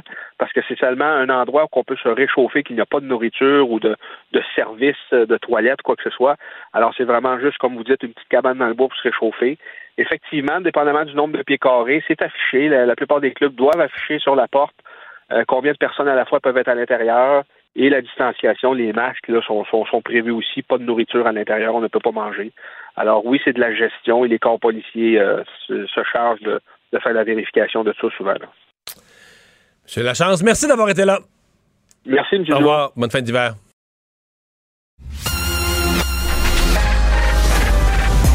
Mario Dumont et Vincent Dessureau.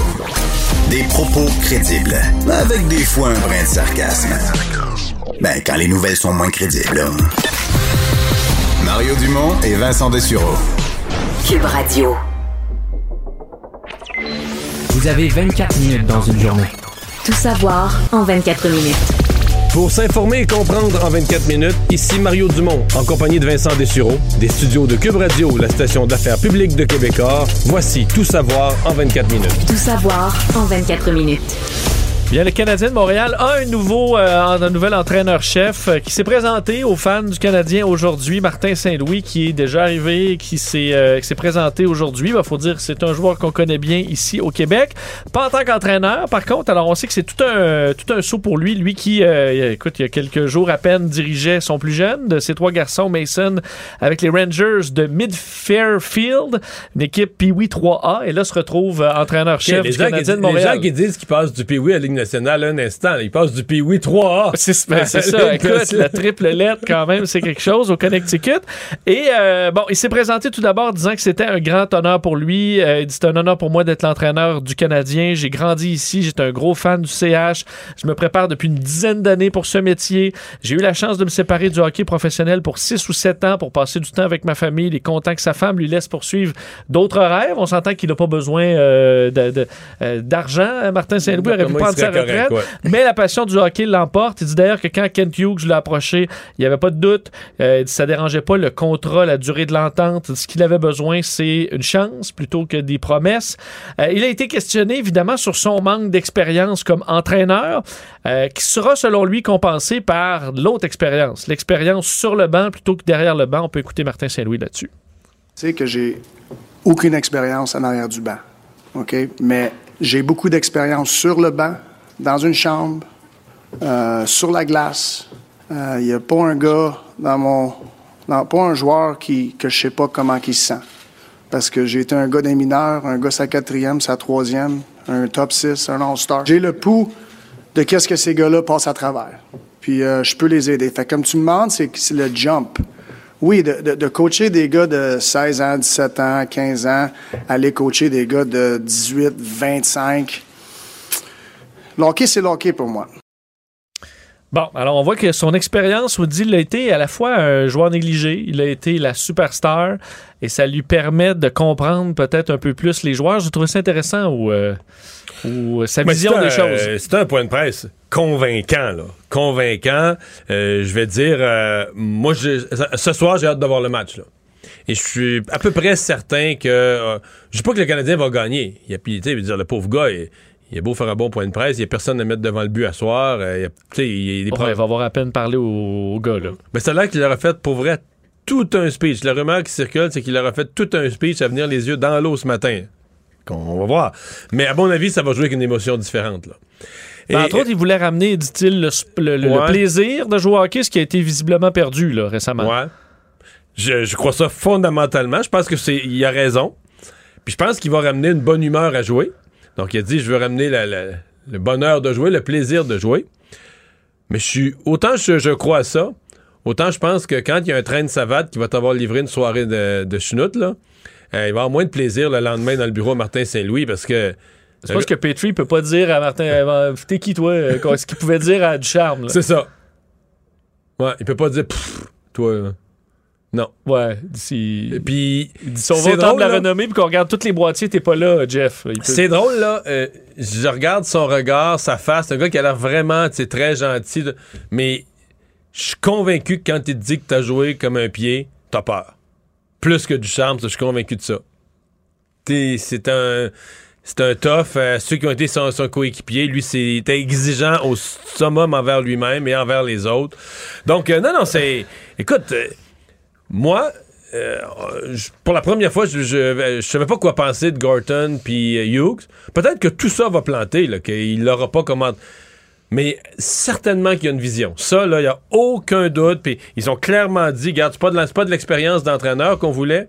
C'est une personnalité d'équipe. On veut bâtir l'équipe autour de. de tu sais, on veut un certain caractère d'équipe, c'est Martin Saint-Louis. Moi, j'entends ça, je dis, waouh, là, au moins, j'espère que ça va marcher, mais au moins, il y a un plan. Pas juste de boucher des trous, puis de. On fait quelque chose d'intelligent. Oui. Puis qui est complètement ailleurs que les rafistolages des dernières années, d'aller chercher sept joueurs de quatrième trio par année. Puis... Il reste que d'aller chercher des coachs vieux de la vieille qui roulent euh, d'équipe en équipe. On l'a quand même fait, celle-là. oui, on l'a essayé. On a même fait plusieurs fois aller rechercher un coach du Canadien. même, effectivement. En fait, si on avait, été, on avait voulu aller sur ce terrain-là, on aurait pu aller chercher Claude Julien, qui est encore payé par.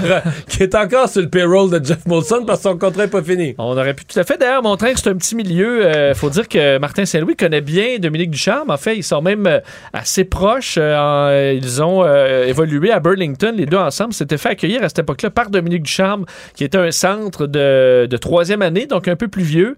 Et ça a été un mentor. Dom était un très bon ami. J'ai trouvé ça difficile qu'à mon premier emploi dans la LNH, je prends le boulot d'un chum. Un jour, on en parlera, Dom et moi, mais je sais que c'est une tête de hockey, une bonne personne. Ça reste toutefois une circonstance délicate pour moi en ce moment. Mais je pense que Dominique Ducharme va bien comprendre que c'est pas la faute à Martin Saint-Louis s'il lui a perdu sa job. Non, non, non. C'est deux choses complètement différentes. Il a perdu sa job, il l'aurait perdu pareil, il aurait été remplacé par n'importe qui.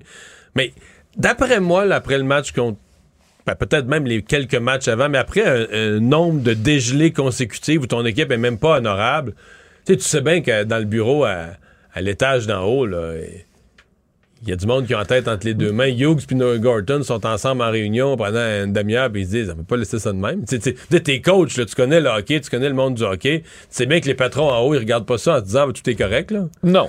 Ben, non, non. C'est sûr que ça nous prend deux, trois victoires rapides, puis euh, la frénésie euh, revient. Ouais, mais moi, je les dire pour ça. Là, mais... Euh, je sais qu'il y a bien des gens qui sont cyniques de dire, oh, on a un nouveau, il y a une lune de miel, puis.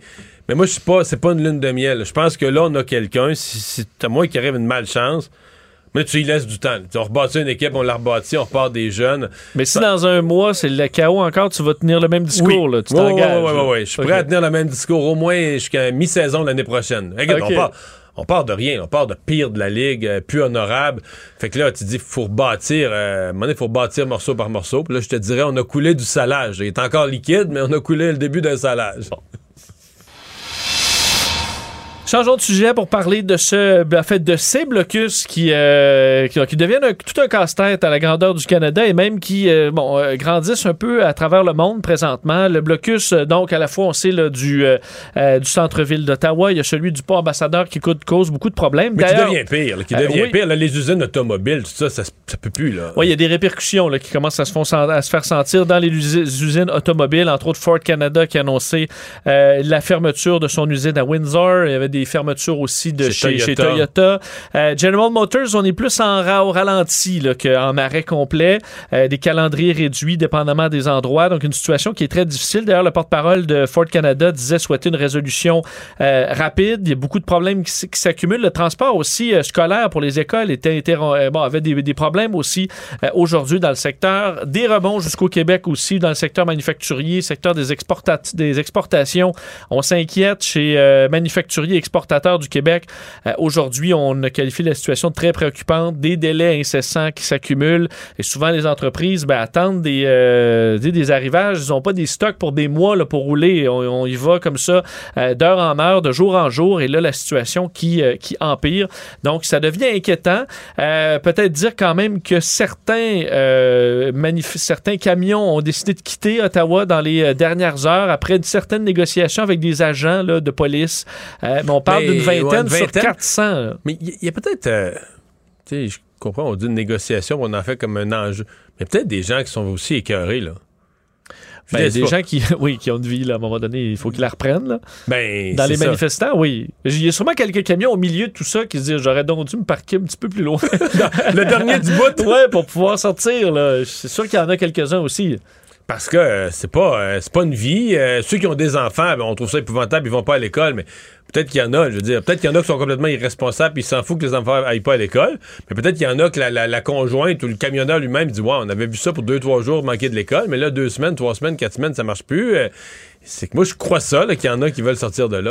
Surtout que là, il y a quand même des problèmes un peu variés aujourd'hui. On a fait sortir ces quelques camions, mais ce matin, on rappelait euh, qu'il y a eu des problèmes aussi à l'aéroport d'Ottawa, où il y a comme un groupe qui a décidé de commencer à circuler autour de l'aéroport, de perturber euh, les arrivées. Ça a été quand même assez minime comme, euh, comme effet, mais il y a quand même eu des problèmes. Aussi, autre problème, mais qu'on n'avait pas vu avant, c'est le, le, le, réseau 911 qui dit avoir été inondé d'appels inutiles qui voulaient en quelque sorte submerger le 911. Alors, on a avisé aux gens de, que ça mettait des vies en danger et que c'était inadmissible, qu'on devait donc, euh, bon, que c'était même un crime de faire de faux appels au 911. On a dit aussi du côté de la ville d'Ottawa qu'on augmentait les, euh, les, amendes, les cas en cas d'infraction, euh, qui passent par contre, par exemple, pour le bruit, parce qu'on sait qu'on n'a plus le droit de faire de bruit, mais, tout le monde s'en fout. beaucoup qui s'en foutent. Encore aujourd'hui, ça klaxonnait pendant des heures. Ça passe de 500 à 1000 dollars. Mais techniquement, ils sont en plus en rupture de ordre de la cour. oui, tout à fait. tout à fait. Comme euh, bon, les amendes de feu en plein air qui ont euh, été multipliées par 10 et compagnie. On est à 23 arrestations. Et pendant ce temps-là, au niveau politique. Oui, ils ont ben, perdu un appui, là perdu un appui puisque le gouvernement, euh, pas le gouvernement, le Parti conservateur du Canada a officiellement demandé aux camionneurs euh, de, euh, de libérer l'espace. Aujourd'hui, la nouvelle chef Candice Bergen, qui on se souvient dans des mémos internes, avait dit ne pas, pas souhaiter qu'on demande aux gens... le contraire. ouais, de, ne pas, de ne pas quitter. ben là, changement de ton. Elle a dit aujourd'hui, je vous demande de laisser tomber les blocages, manifester pacifiquement et légalement. Il est temps de retirer les barricades et les camions pour le bien de l'économie et parce que c'est la bonne chose à faire.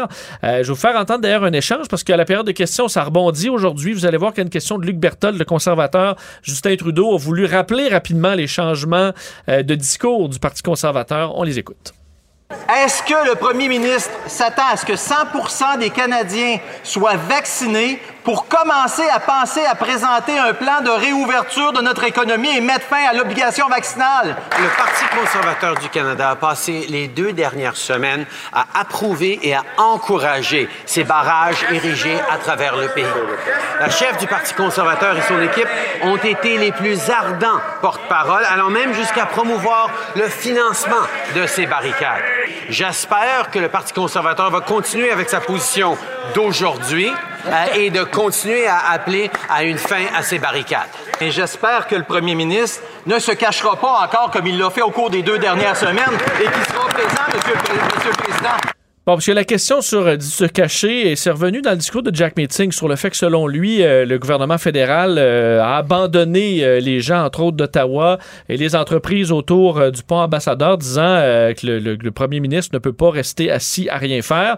Et sur les conservateurs, ajoutait aussi souhaiter un plan de déconfinement clair qu'il présente au 28 février prochain, là, un plan de levée pour toutes les restrictions. Donc, on dit aux gens de quitter, mais on demande à Justin Trudeau ben, de répondre aux demandes de ces, euh, de, ces camionneurs. Euh, également, donc, à ajouter sur le dossier la, question des, du, remorquage, parce qu'on voit la quantité de, camions. C'est toute la capacité de la police d'Ottawa à effectuer le travail. Parce que monsieur, le, monsieur Trudeau lui dit ça, avec la police d'Ottawa s'en occupe, mais le chef de police d'Ottawa, il a humblement, à plus qu'une reprise, dit on n'est pas capable de régler ça. Oui, il avait même utilisé le, le, le, fait, le, terme on a, on a besoin d'être secouru. Là. Alors, on sent qu'ils sont dépassés par les événements et on se demande, OK, ben pourquoi ils rentrent pas les policiers, arrêtent ceux qui collaborent pas, remorquent tous les véhicules? Ben, un des problèmes qu'on a, c'est que les compagnies de remorquage refusent d'intervenir.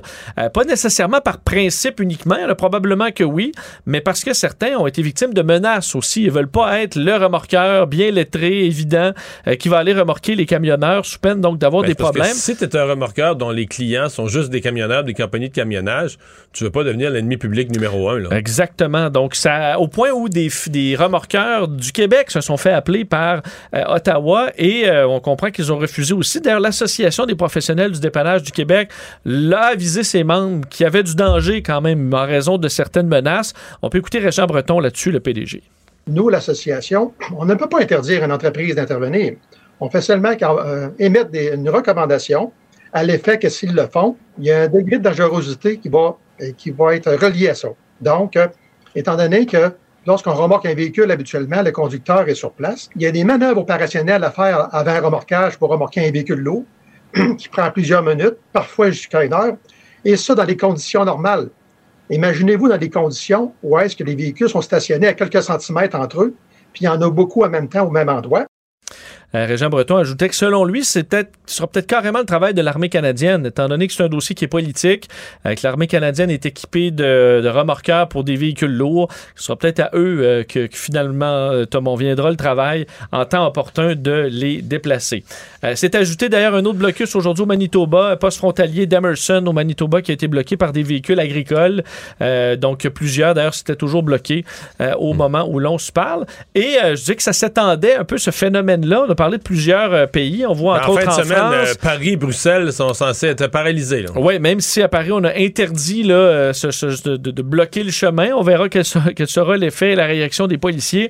Mais un peu partout, là, Finlande, Pays-Bas, Autriche, Irlande, Royaume-Uni euh, et aux États-Unis, ou même on s'inquiète du Super Bowl qui a lieu en fin de semaine, dimanche, où certains camionneurs se seraient sur les médias sociaux manifestés pour tenter de poser problème à la circulation autour de l'événement et de faire un convoi partant de la Californie qui allait se diriger jusqu'à Washington pour le discours de l'État de l'Union qui est prévu au début mars. Euh, alors on Mais qu'est-ce qu'ils demandent les camionneurs aux États-Unis? C'est sûr qu'il y a moins de mesures. Il n'y a pas beaucoup de mesures. Euh, Dans certains États, il n'y en a presque pas. En fait, c'est peut-être le, droit de rentrer au Canada, pour ceux qui. Mais c'est pas tant de camionneurs. Tu sais, au Canada, il y a beaucoup, beaucoup de camionneurs qui vont aux États-Unis. Aux États-Unis, c'est pas tant de camionneurs que ça qui viennent au Canada. Là. Je pense pas, en tout cas. C'est sûr qu'il y a certains États où le port du masque, euh, encore dans les transports en commun, par exemple, à certains endroits. Euh... C'est vrai que les camionneurs, ça prend souvent le métro. là. bon, tu, tu touches un point. C'est une autre affaire.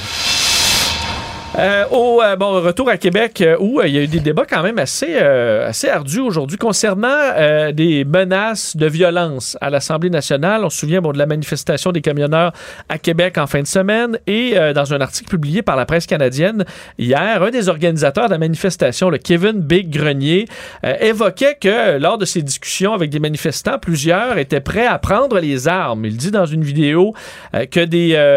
bon, il dit, je, bon, quand tu vois un gars te dit je suis prêt à aller prendre les armes puis aller au Parlement. Euh, j'ai dit ben voyons donc, fais pas ça, mon chum, on va essayer de s'en sortir intelligemment. Puis il a répondu mais qu'est-ce qu'il reste d'intelligent dans le monde, Monsieur Big? Bref, des gens qui évoquent carrément dans des discussions ouvertes entre manifestants qui veulent prendre les armes.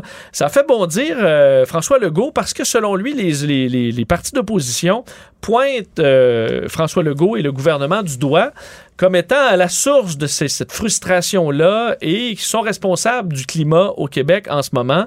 Ça a amené donc une forte critique de François Legault. Je veux le faire entendre. Suivez des partis d'opposition euh, qui ont tenté de nuancer un peu leurs propos, expliquant qu'ils dénoncent la violence, mais voient que le gouvernement a quand même une tâche de garder les esprits euh, calmes. Disons, on peut les écouter. C'est totalement irresponsable de venir cautionner des gens qui menacent de prendre les armes contre les consignes sanitaires en disant ils ont un peu raison, c'est la faute du gouvernement. Écoutez, là, ça n'a pas de bon sens. Le gouvernement, par exemple, de son côté, doit prendre acte qu'il y a une certaine polarisation en ce moment, qu'il y a de plus en plus de gens qui se posent des questions. Je pense que les gouvernements, ultimement, sont, ont toujours une responsabilité quant au climat social dans la société. Certains partis politiques ont décidé de créer un, un wedge même électoral autour euh, de la vaccination. D'autres ont décidé de lancer des ballons d'essai sur euh, le fait de taxer les non-vaccinés. Évidemment que les gouvernements ont une part de responsabilité. Il y a un avertissement pour tous les chefs de gouvernement, pour tous les chefs d'État. Évitez le piège que constituerait le fait de pointer du doigt, le fait de ridiculiser, le fait de regarder de haut ces mouvements-là, ou de vouloir tout simplement les réprimer sans plus de réflexion. Ben, c'est ça. Mais je pense que peut-être un bout où les partis d'opposition, bon, là, sont vraiment, c'est l'année électorale, sont dans un mode partisanerie. Puis ils ont glissé là, dans ce qu'ils disent habituellement, mais ils se sont pas rendus compte que là, les questions des journalistes portaient sur des menaces de recours aux armes. Et que dans ce cas-là, tu peux pas. euh, tu peux pas papoter, là. Ouais, tu peux, là, t'es plus dans la nuance, c'est supposé. Puis tu euh, condamnes, ça. tu condamnes, puis tu mets un point. À la fin de ta phrase, tu mets un point. Il n'y a pas de mais. C'est ça. Il n'y a pas de mais. Ouais, mais tu sais, le gouvernement, là, quand il met des mesures, puis on sait pas, on les comprend. Non, non, non, non. Non, non, non, non, non, non. Les gouvernements. D'abord, une bonne partie de ce qu'ils disent est faux. Là. Tout le discours euh, l'effet que toutes les mesures sanitaires. euh, là, c'est rendu que le masque, ça n'a jamais été justifié. Ça n'a plus d'allure de ce qui se dit à l'Assemblée nationale. Et je te le disais hier, puis je le redis encore plus aujourd'hui. Les partis d'opposition sont terrorisés par Éric Duhem. Complètement. Au point d'en perdre là, leur repère en caucus, de dire bon, mais ça, ça a de l'allure, ça n'en a pas, on n'attaquera pas le gouvernement là-dessus, le port du masque, là, tout le monde. euh, tu sais. Mais Thérèse, je veux dire, que Québec solidaire, c'est- pas du tout le même monde. là. Ça ne Ouais, reste pas au même monde du Tu tout. serais surpris. Tu serais- Il y a des franges de. Ah, serais c'est vrai surpris. qu'Éric Duhem le dit qu'il y a des gens de Québec, Québec solidaire solidaire, maintenant qui l'appuient. là. Puis moi, j'ai une personne que je connais qui m'a dit que dans son milieu de travail, là, la grosse, grosse supporter, il y a une supporter d'Éric Duhem, puis tou- récemment, elle a toujours été pour Québec solidaire. Mais très naturel, Une alimentation. fois Éric Duhem élu, euh, va peut-être faire le saut là, sur certaines politiques, non? Oui, peut-être. Mais pour l'instant, c'est juste ça. Une personne d'alimentation naturelle, nature, nature, nature, pas de vaccin. Pas de vaccin, Éric Duhem. Je comprends. Donc, ils sont tous du- euh, très effrayés par Non, mais le reste du programme. Écoute, euh, Vincent, là, je gagerais, je sais pas, je vais pas parler pour une personne que je connais même pas, mais à mon avis, euh, les gens de Québec solidaire qui votent pour Éric Duhem, là, le reste du programme, ils connaissent pas, là. Ils s'y intéressent, intéressent pas, même pas qu'ils ont, ils pas- mais la fin du monde, il y a un, d'un an, c'était des changements climatiques, mais là, la fin du monde, ça peut pas être porté, de porter le masque. Puis c'est non, on c'est à c'est- l'aube de l'extinction pas de l'humanité. C'est de pas être vacciné, c'est de refuser ouais. le vaccin, c'est ça la fin du monde. Mais si on est pour elle, si on va, si on va être éteint dans deux ans, Mario, non? Ouais. Si on n'atteint pas les. euh, Les changements climatiques, là, ben, on, on veut brûler Bon. euh, non vaccinés. OK. Tout savoir en 24 minutes. Parlons de chiffres euh, rapidement pour vous dire euh, qu'aujourd'hui, c'est euh, toujours en baisse, les hospitalisations. Au Québec, légère baisse, par contre, moins 36. Il faut se rappeler qu'on est quand même toujours à 2312 hospitalisations, donc à coup de 30, ça fait quelques jours. Baisse moins vite. Si on veut atteindre des chiffres plus normaux au Québec, ça prendra un certain temps. 35 nouveaux décès et deux personnes de plus aux soins intensifs. C'est un bout de temps qu'on n'avait pas vu de tendance à la hausse. Parlons du euh, projet de troisième lien, Oui. euh, puisque François Legault aujourd'hui ré- répondant à une question de Gabriel Nadeau-Dubois, parce qu'on voit un peu quand les, euh, ça se calme un peu au niveau pandémique, il y a d'autres sujets qui reviennent dans le débat et on sait que Québec solidaire lutte férocement contre le projet de troisième lien. C'est revenu aujourd'hui à la période de questions. Gabriel Nadeau-Dubois qui posait des questions donc à François Legault là-dessus et François Legault a répondu qu'on allait présenter sous peu différents scénarios concernant le troisième lien qui pourraient bien différer du projet qu'on avait présenté en mai 2021. Euh, on se souvient, le projet d'un seul tube, euh, plus grand tunnelier du monde qui devra être euh, con- construit, trois voies dans chaque direction. Et là, on est à évaluer, entre autres, le nombre de voies carrément. On est à trois voies dans chaque direction. Est-ce que c'est deux voies qu'on devrait mettre? Est-ce que c'est six voies? Donc, on peut même grossir le projet. On aura donc un nouveau projet, nouvelle évaluation des coûts aussi à présenter sous peu. Avant les élections. Avant les Forcément. élections. Sujet quand même très sensible.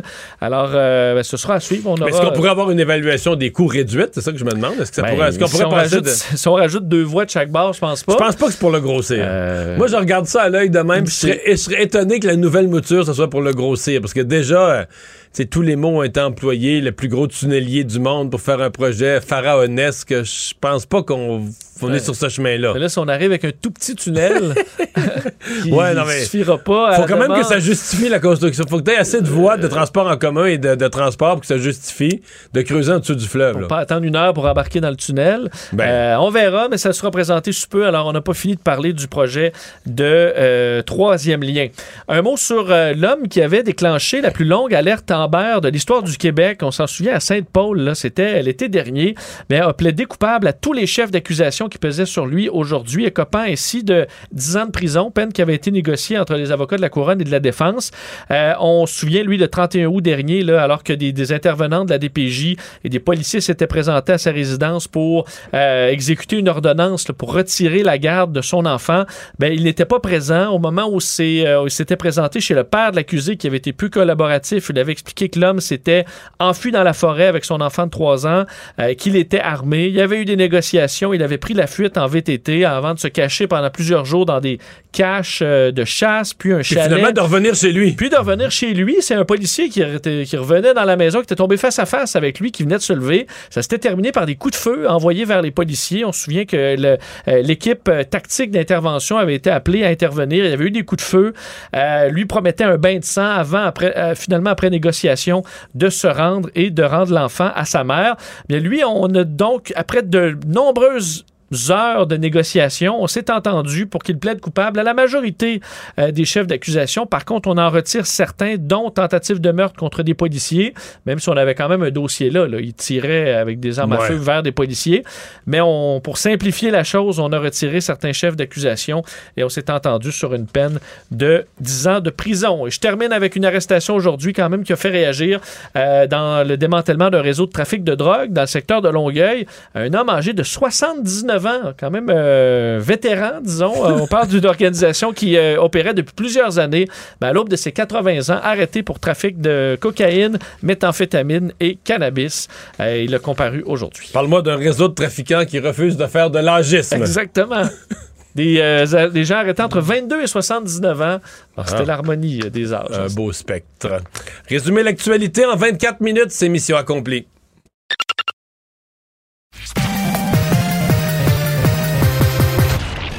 Combiner crédibilité et curiosité. Mario Dumont. Cube Radio. Emmanuel Latraverse. J'ai pas de problème philosophique avec ça. Mario Dumont. Est-ce que je peux me permettre une autre réflexion? La rencontre. Ça passe comme une lettre à la poste. il se retrouve à enfoncer des portes ouvertes. Là. La rencontre, la traverse, Dumont. Emmanuel Latraverse qui se joint à Mario Dumont et moi. Bonjour Emmanuel. Bonjour. Bonjour. Alors, on a parlé, on vient de faire entendre les extraits il y a quelques minutes, euh, Emmanuel, de cette euh, un peu en pogne là, avec, entre François Legault et euh, les partis d'opposition concernant ces menaces évoquées par un des organisateurs de la manifestation à Québec en fin de semaine, comme quoi certains seraient prêts à prendre les armes. Et là, François Legault est fâché après les oppositions qui, selon lui, ont pas été, enfin, ont été peut-être un peu trop nuancés sur le sujet de condamner ceux qui veulent tomber dans la violence. A raison d'être fâché, mais lui aussi a dérapé. Alors finalement, c'est une journée où tout le monde a dérapé. Euh, on s'entend, l'opposition n'a pas euh, cautionné la violence. J'ai réécouté quatre fois plutôt qu'une les points de presse de M. Fortin, de M. PSET. Personne qui a cautionné la, non, la ça, violence. Non, cette expression-là était trop. Mais ils ont, euh, ils ont fourni une explication à la violence. Mais et c'est là que c'est là que tout le monde a tort, donc finalement. Monsieur Legault aurait pu se pointer devant les caméras puis dire je suis déçu de voir euh, mais dès que tout le monde en met une coche de trop, ben il n'y a plus personne qui est crédible là-dedans. Et l'opposition, dans mon esprit, ceci étant dit, attends, elle est tombée dans le panneau de journalistes fort habiles qui les ont amenés sur un terrain glissant où il fallait pas aller. Il y avait une seule réponse à donner aujourd'hui quand tu es un politicien c'est de dire toute menace de violence est complètement inacceptable, malgré les critiques et les reproches que nous avons à l'égard du gouvernement. Nous vivons dans une démocratie, il n'y a rien qui n'excuse ou n'explique d'utiliser les armes. Merci. Bonsoir. Sans nuance. Et, voilà. Est-ce qu'il faut mettre, est-ce qu'il faut mettre là, là, un point. Il faut mettre un point. Point final. plus d'autres phrases, plus de nuances. Arrête de parler. C'est ça. il peut pas s'en empêcher pour amener ça dans la polarisation. Puis là, on s'est ramassé des thèses de sociologie, là. Je veux dire, je regarde mes notes de ce matin, là. Média... Écoute, les médias sociaux, la santé mentale, les critères de décision, la polarisation, c'est comme, hey, les amis, on n'est pas dans un séminaire à l'UCAM, là. Vous êtes politicien, je comprends que vous le détestez, François Legault, mais et ce que je me, la réflexion que je me suis fait en écoutant euh, Paul Saint-Pierre Plamondon et André Fortin aujourd'hui, j'ai dit, mon Dieu, ils sont comme les conservateurs à Ottawa.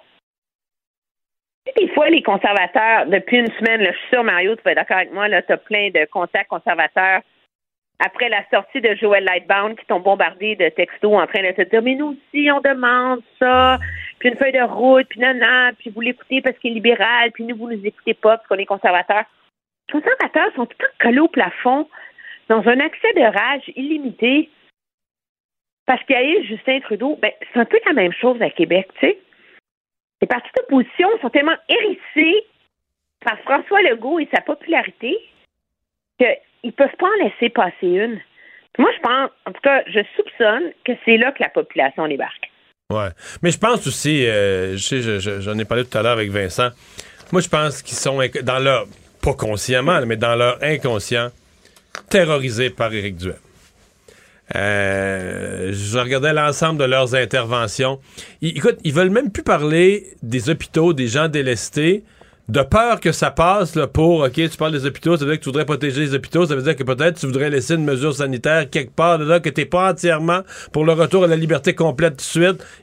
C'est même plus un risque qu'ils sont prêts à prendre de parler des gens malades. Je te là, ils sont terrorisés. Ça, va falloir qu'ils s'affranchissent de ça. Là. Euh, je veux dire, Éric Duhem parle quand même une frange de la population réelle, mais limitée. Et il y a beaucoup. Tu sais, quand on dit, c'est le fun, on dit, ah, les gens sont toutes tannés des mesures, toutes tannées des mesures ça manque de nuances, là. Les gens sont fatigués des mesures, les respectent encore, on en sort, on, on rouvre les restaurants, les gens voient ce qui se passe dans les hôpitaux. Des millions de personnes au Québec connaissent quelqu'un qui est en délestage. Fait que sont, sont partagés entre leur volonté de retrouver une liberté, mais ils voudraient bien que, leur, que la personne, leur beau-frère, puisse faire changer son genou à l'hôpital, faire réparer son genou. Tu sais, c'est pas... non, mais... Il y a une perte de perspective. Claire, Claire Durand à l'UCAM pour le rapport à lire des sondages, là. Je veux dire, Jean-Marc Léger a publié un sondage cette semaine pour la presse canadienne. C'est beaucoup, c'est plus qu'on pensait, mais c'est quand même juste le tiers de la population qui appuie les revendications des camionneurs pour la fin de toutes les mesures sanitaires. Fait on peut toujours tomber sur terre, tout le monde. Moi, j'ai comme envie, là. Les partis d'opposition, mais M. Legault aussi, parce que lui, il est premier ministre. À un moment donné, il devrait être capable, juste, je comprends qu'il est fatigué, mais c'est comme juste une fois de temps en temps, là c'est comme pas prendre la mouche, là. Hmm. Pas marquer. Moi, j'ai envie, là, que tout le monde, là, je dis, rentrer à la maison en fin de semaine, aller dans le bois, prenez un sauna, un verre de vin, comme, trouvez-vous un chien à, promener? C'est comme, ouh, on peut euh. tout le monde retomber dans un niveau de rationalité? Comme normal. Là. Justement, euh, parce qu'il nous reste eh, eh, une minute, mais je veux revenir parlant de revenir sur Terre. Euh, est-ce que c'est ce qu'a fait les, euh, les, conservateurs du Canada aujourd'hui? Candice Bergen qui finalement demande aux manifestants de s'en aller? Ben, à, moitié. À moitié. ils demandent quand même aux manifestants de s'en aller, donc on va pas s'opposer à ça. Là. il était temps qu'ils retombent sur le plancher des vaches, eux aussi. Mais ils demandent encore à Justin Trudeau d'obtempérer. Non, ils demandent à Justin Trudeau de annuler toute forme de passeport vaccinal. Lift all vaccine mandates. Là où ils sont très habiles, c'est que dans la motion qu'ils ont déposée au Parlement, qui est la version officielle, ils demandent une feuille de route.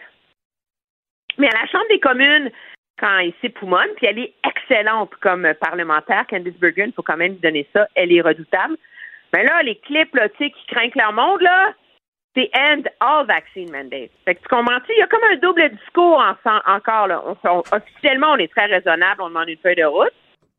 Et quand c'est le temps de faire des clips et de craquer le monde, c'est la fin de tout passeport vaccinal. Là. Ouais. Mais ce qui sort quand même. mais, encore, euh, mais ce qui sort dans l'actualité un peu partout au Canada, c'est qu'ils ont laissé tomber les camionneurs. Qu'ils ont appuyés pendant deux semaines, puis que là, ils les a pupés, ils leur demandent de partir. Euh, et ça, euh, c'est quand même une maladresse en ce qui me concerne des conservateurs, dans le sens que c'était c'était inévitable. T'es un parti conservateur, t'es un parti qui est pour l'économie, pour la loi et l'ordre. Tu pourras pas supporter éternellement des blocus de route, etc. Puis là, ben, ils sont obligés de marcher sur leur euh, peinture. Hey, merci Emmanuel, à demain. Très bien, au revoir. Mario Dumont et Vincent Dessureau. Un duo aussi populaire que Batman et Robin. Cube Radio. On parle sport. Jean-François Barry, salut. Salut Mario. Alors, euh, quelle impression t'as fait le nouveau coach? Je suis franchement impressionné. Euh, puis ça veut pas dire qu'il va se mettre à gagner. C'est pas ça que je dis puis qu'il va réussir. Mais euh, je, trouve qu'on connaît peu Martin Saint-Louis ici. on l'a vu jouer, là, mais on l'a pas eu souvent en conférence de presse comme ça. J'ai été vraiment impressionné par sa, la confiance qu'il dégage, euh, le caractère, sa philosophie du hockey. On peut voir à quel point c'est un passionné. j'ai vraiment là, autant hier j'avais des réserves, autant j'en ai encore sur ses capacités dans le sens qu'il l'a pas prouvé mais je comprends pourquoi on l'a engagé. Je comprends quand tu te retrouves avec ce gars-là en entrevue, puis qu'il te regarde avec le feu dans les yeux, puis qu'il réfléchit, puis que ça fait 10 ans qu'il regarde du hockey de n'importe où dans le monde, tu fais OK, OK, ça y tente vraiment. Là. Fait que c'est, c'est un, bel essai, disons, pour le Canadien. Mais il amène l'équipe ailleurs. Sur le plan du caractère, sur le plan de ce qu'on veut voir. D'ailleurs, personne ne l'avait prévu. Je pense tous les tous les experts qui avaient fait des listes de candidats potentiels, personne n'avait mis son nom. Donc, euh, l'équipe, le, nouveau duo qui gère l'équipe surprend. Oui, totalement. Il avait dit qu'il allait aller en dehors de la boîte, c'est l'expression à la mode, mais ils sont vraiment allés. J'ai beaucoup aimé quand il a parlé du système. Lui, il a dit Je veux mettre plus un concept qu'un système. Parce que les joueurs, disent Moi, j'ai ça, un système. J'ai tout fait dans un système. Les bons joueurs de hockey voient le jeu autrement. Euh, puis il faut les laisser aller. Quand on les met trop dans un système, ils arrêtent de progresser comme ça. J'ai trouvé ça intéressant. Et on peut peut-être l'entendre sur le fait qu'il va être capable de comprendre les joueurs parce que lui-même a passé par toutes les étapes dans sa carrière. Je sais que j'ai aucune expérience en arrière du banc, OK? Mais j'ai beaucoup d'expérience sur le banc, dans une chambre, euh, sur la glace. Il euh, n'y a pas un gars, pas un joueur qui, que je sais pas comment il se sent parce que j'ai été un gars des mineurs, un gars sa quatrième, sa troisième, un top 6, un All-Star. J'ai le pouls de qu'est-ce que ces gars-là passent à travers. C'est très vrai. Ouais. Ouais, c'est très vrai. Honnêtement, il, était très réfléchi. Il n'y avait pas de cassette. Là. Même que ça partie un peu carré. Il a dit merci à ses enfants, sa femme, puis après ça, amenez vos questions. Je m'attendais à quelque chose de plus long que ça. Sauf que il, il disait ce qu'il pensait, puis c'était fort intéressant. On a parlé aussi pour l'intérim. On est revenu deux fois avec ça. Comment ça se fait l'intérim? Mais finalement, c'est du côté du Canadien. Le Canadien, là, on l'a laissé échapper. Gorton l'a dit. Euh, Ducharme ne revenait pas la saison prochaine. Ça, il savait qu'à la fin de l'année, c'était fini. On voulait laisser terminer la saison, mais là, ça allait trop mal, on a décidé de faire un changement. Eux sont pas prêts à se mouiller à long terme avec Martin Saint-Louis, mais lui, il l'a dit. Je suis ici pour longtemps. il a dit pourquoi avoir accepté l'intérim? Toi qui es un Hall of Famer, tu as des chiffres hallucinants, tout ça, tu s'en viens ici pour peut-être quatre mois. Et là, il a parlé, sa, vie, sa carrière a toujours été, donne-moi une chance, là, puis m'a prouvé ce que je suis capable de faire. On l'écoute. Quand on, me demandait si je voulais venir, j'ai même pas parlé à c'est quoi les termes. J'ai dit OK, parce que ça me dérange pas. Euh, ça n'a jamais été une question. Euh, qu'est-ce que tu veux? Non, dis donne-moi l'opportunité, puis euh, on s'en, les choses, les choses, les choses s'arrangent toujours. OK? Fait que moi, comme je te dis, je ne suis pas un gars qui a besoin de promesses ici et ça. Donne-moi l'opportunité, puis je vais tout donner. C'est drôle, on le ben, croit. Ah, sérieusement, là, je sais pas si ça marche pas comme coach, il peut sortir un livre, faire des conférences, il va avoir du monde en maudit parce qu'il était bon. Mais Jean-François, parce que je voyais sur tes réseaux sociaux euh, ton ami Alex Perron qui, t'écrivait, ben, c'est ça, mais dans trois semaines, vous allez hurler après lui. Euh, tu penses que ça va être différent là-dessus, que les Montréalais, les fans qui sont souvent up and down vont lui laisser le temps de s'installer et vont être patients? Bah, euh, oui. Oui. Puis, ben, moi, je réponds oui. Puis en tout cas, moi, moi pour un, là, on repart, je sens qu'on repart quelque chose de solide. Tu qu'on recoule du ciment, là. Puis c'est pas parce qu'il est encore liquide au bout d'une demi-heure que tu penses qu'il n'y aura jamais de maison là. Non, parce que je pense qu'on bâtit quelque chose avec un gars sérieux. Ça veut pas dire qu'il va réussir, il va peut-être se planter. Mais moi, je pense pas que le monde va être cynique au bout de trois semaines parce qu'il y aura eu deux défaites, là. Non, moi non plus. Je pense qu'il. Il l'a dit qu'il y a des choses à apprendre. Hein. ça va vite en arrière d'un banc. Puis ça se peut qu'il y ait des soirs qu'on dise, oh, oui, c'est fait out-coacher. Puis ça se peut aussi que tant que l'équipe sera pas à sa main, euh, Vincent, qu'il y a des soirs, ça va être plus dur. Tu sais, toi, beau avoir le feu dans les yeux Là, faut que tu le transmettes à Yoel Armia. Là. Yoel Armia, il l'a jamais eu, le feu dans les yeux. Fait que je pense pas qu'à soir, puis tu sais, à soir, c'est, c'est quand même Montembeau puis Primo, tes, tes, tes, gardiens de but. Fait que là, soudainement, le Canadien deviendra pas bon. Mais je pense qu'on est en train d'établir une philosophie de passionnés de hockey. C'est un mot qui est revenu dans les trois conférences de presse jusqu'à maintenant, c'est des passionnés de hockey euh, qui ont une vision de ce qu'ils veulent amener. Fait que, tu sais, bon, on va leur donner le bénéfice du doute. Il sera là ce soir? Est-ce qu'il y a quand même quelque chose qu'il peut faire, là, euh, pratico-pratique ce soir? En tout cas, on a hâte de voir la game. Pour un mois pour un, ça fait longtemps que j'ai pas eu hâte de voir euh, la game.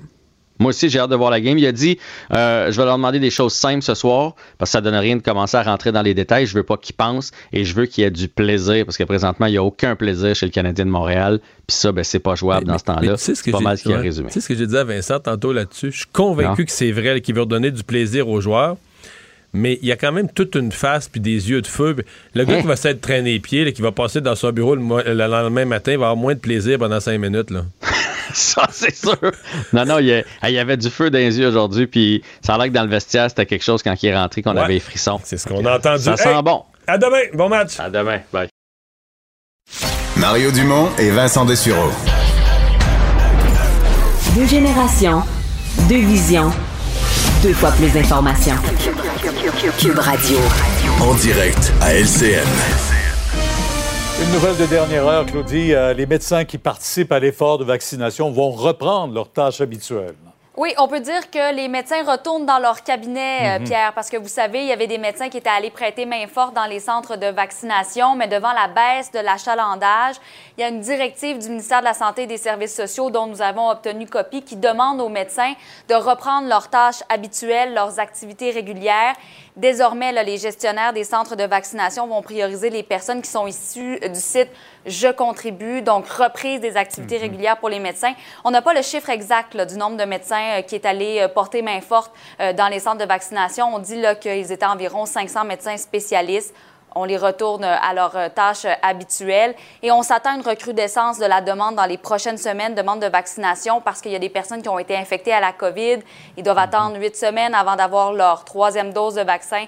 Mais d'ici là, euh, il y a de moins en moins d'achalandage, dis bien, dans les centres de vaccination. Merci. On retrouve Mario Dumont dans les studios de Cube Radio. Mario, c'est vrai, on tourne autour de quoi? 35, 36, 40 000 injections par jour, pas plus. Alors, effectivement, ça, ça peut permettre de libérer les médecins. Euh, c'est un retour général à la normale. Les restaurateurs mhm. retournent dans leur restaurant, les médecins retournent dans leur cabinet. C'est le retour à la, vie normale euh, qu'on souhaite tous. Là. Oui. Euh, entre-temps, ça n'empêche pas ceux qui en ont ras-le-bol de, poursuivre des manifestations. On le voit du côté d'Ottawa, mais on le voit aussi là, du côté de Québec où des élus sont menacés. Oui, en fait, c'est un organisateur de manifestation qui dit avoir entendu d'autres, c'est ça, qui rapporte que d'autres se disaient prêts à prendre les, les armes. Ça donné lieu à des moments pas terribles aujourd'hui à l'Assemblée nationale. Bon, François Legault qui a accusé l'opposition de cautionner la violence. Je pense que c'est exagéré, mais j'ai pas entendu personne de l'opposition euh, cautionner la violence, ni directement ni indirectement. Mais évidemment, l'opposition a commis une erreur grave. Quand, quand on te demande de commenter une situation où des gens veulent prendre les armes, etc., tu dois dénoncer la violence, rapporter le, rappeler le, caractère précieux de vivre en démocratie et dire que c'est avec la démocratie ici qu'on règle nos problèmes et non pas par la violence. Puis là, tu mets un point. Hein, c'est fini. Tu peux pas dire, tu peux pas continuer à dire ouais, mais tu sais, le gouvernement, ses mesures, puis la façon qu'il a parlé, puis là, il explique ou il explique pas, qui devient une façon de dire ben ça justifie là. Les gens vont prendre les armes, mais tu sais, non. Non, non. Et là-dessus, l'opposition, euh, ils ont... Euh, surtout le Parti québécois, le Parti libéral, André Fortin, ils ont glissé aujourd'hui. je sais que c'est pas facile dans un point de presse. Je me suis déjà fait prendre. Tu sais, à on, critique une affaire, puis là, on se fait amener sur d'autres questions. Mais il y a une leçon pour tout le monde là-dedans. D'abord, de, baisser le ton. Là. Euh, tout reprend, on vient de le dire, tout revient à la normale, tout rentre dans l'ordre. Il y a des franges extrémistes de la société qui veulent nous amener dans une atmosphère de guerre. Mais c'est pas ça. Là. Pour l'ensemble des citoyens, pour la masse des citoyens, il y a un retour à la normale et l'opposition doit, et le gouvernement, tu sais, euh, on se, on se calme. Là. Ouais. Est-ce que c'est pas ce que tente de faire un peu le Parti conservateur à Ottawa en, en mettant peut-être pas le point euh, et continuant à dire que c'est le gouvernement sa grande part de responsabilité? Ouais, ben, ils demandent un plan, eux aussi, de retour à la normale, etc., pour le 28 euh, février. Euh, mais euh, ils ont changé de position aujourd'hui. ont laissé tomber leur appui aux camionneurs. Mais Pierre, c'est le Parti conservateur qui, traditionnellement, là, avant les dernières semaines, c'était le Parti de la loi et l'ordre c'était le parti de l'économie. Là, à cause des fermetures du pont ambassadeur, les usines automobiles en Ontario euh, qui doivent cesser ou ralentir leur production, etc. Est-ce que le Parti conservateur pouvait continuer à cautionner ça, puis être main dans la main, puis dire bravo aux camionneurs? C'est la position de la chef, la nouvelle chef, Mme Bergen, la semaine passée, qui disait aux camionneurs non, non, non, faut pas leur demander de rester chez eux. Au contraire, faut qu'ils restent à Ottawa. C'était pas. D'abord, c'était pas une position pour le Parti conservateur, et c'était sincèrement pas une position pour un parti qui prétend vouloir gouverner, et qui veut se présenter comme un parti euh, capable de former un gouvernement. Il y a, toujours le candidat à la dénonciation de la part du, du premier ministre qui est conservateur aussi, Doug Ford. Oui, qui lui essaie de se garder loin de tout ça, mais qui n'aura pas le choix de s'en mêler. Il va devoir collaborer avec le gouvernement fédéral à ramener tout ça dans l'ordre, à débloquer ce pont. Lui, politiquement, euh, c'est une année d'élection, il voulait pas se mettre les doigts dans, des engrenages puis s'en mêler. Mais là, euh, les usines ferment dans son, ou ralentissent dans sa province, il n'aura pas le choix de s'en mêler. Un mot sur les années. On entendait tantôt euh, ce, fils dont le père est dans un CHSLD, ne peut pas le visiter. Sa mère et lui ne peuvent pas aller le visiter en même temps. Euh, le ministre de la Santé promet, en tout cas, d'assouplir les mesures au cours des prochains jours conscient aussi là, que ça n'a pas d'allure. Oui, mais il y, en a déjà qui sont assouplis. Là. Pour les salles à manger, il y en a déjà qui sont, sont assouplis et où euh, les résidences personnes âgées bon, euh, retardent la mise en place de ces, de ces allègements. Je, je pense qu'il y a un appel. Euh, tout le monde veut revenir à une certaine normale. J'excuserai ça en partie par le fait qu'on a probablement été traumatisé au Québec, là, avec ce qu'il y a eu dans la première vague, traumatisé par l'idée que le virus rentre dans une résidence personne âgée. Mais là, les gens sont trois fois vaccinés. Euh, et euh, il y avait une étude américaine cette semaine qui disait à terme, quand on prolonge ça, euh, l'isolement devient peut-être encore plus dommageable que le, mhm. que le, virus lui-même. Donc, il y a un appel, vraiment, un retour là aussi, en gardant une prudence pour certaines mesures, mais un rappel, en disant, revenir à une vie sociale au moins, là, pas isoler les gens. On espère tout ça le plus rapidement possible. Mario, merci. On vous écoute demain, 10h sur LCA. Au revoir. Je viens commenter un peu de politique, euh, Vincent, mais euh, Pierre et moi, on n'a pas parlé du meilleur du jour. Là. Non, parce qu'on peut se douter qu'à l'Assemblée nationale, à la Chambre des communes, des fois, dans les périodes des questions, tu peux t'assoupir un peu, des fois, ça peut être un peu lourd. Euh, mais il y a un député fédéral qui s'assure de réveiller tout le monde, c'est Jacques Gourde, au Parti conservateur, qui aujourd'hui le fait, accusant là, les, le, Parti libéral, le gouvernement libéral, d'avoir mal géré le dossier de la PCU, là, où on sait qu'il y a des chèques qui se sont retrouvés à l'international. À l'extérieur du ben, pays, Il a tellement crié que celle qui devait répondre à la question, la ministre de l'Emploi, Carla euh, est incapable de répondre parce qu'elle riait trop. Euh, je vous fais entendre cet échange-là qui est viral depuis cet après-midi. Personne personne à l'intérieur de ce gouvernement n'a posé de gestes pour éviter la perte de 11,9 millions de dollars. C'est un nouveau scandale! Monsieur le Président, est-ce qu'il existe un vaccin contre l'incompétence libérale?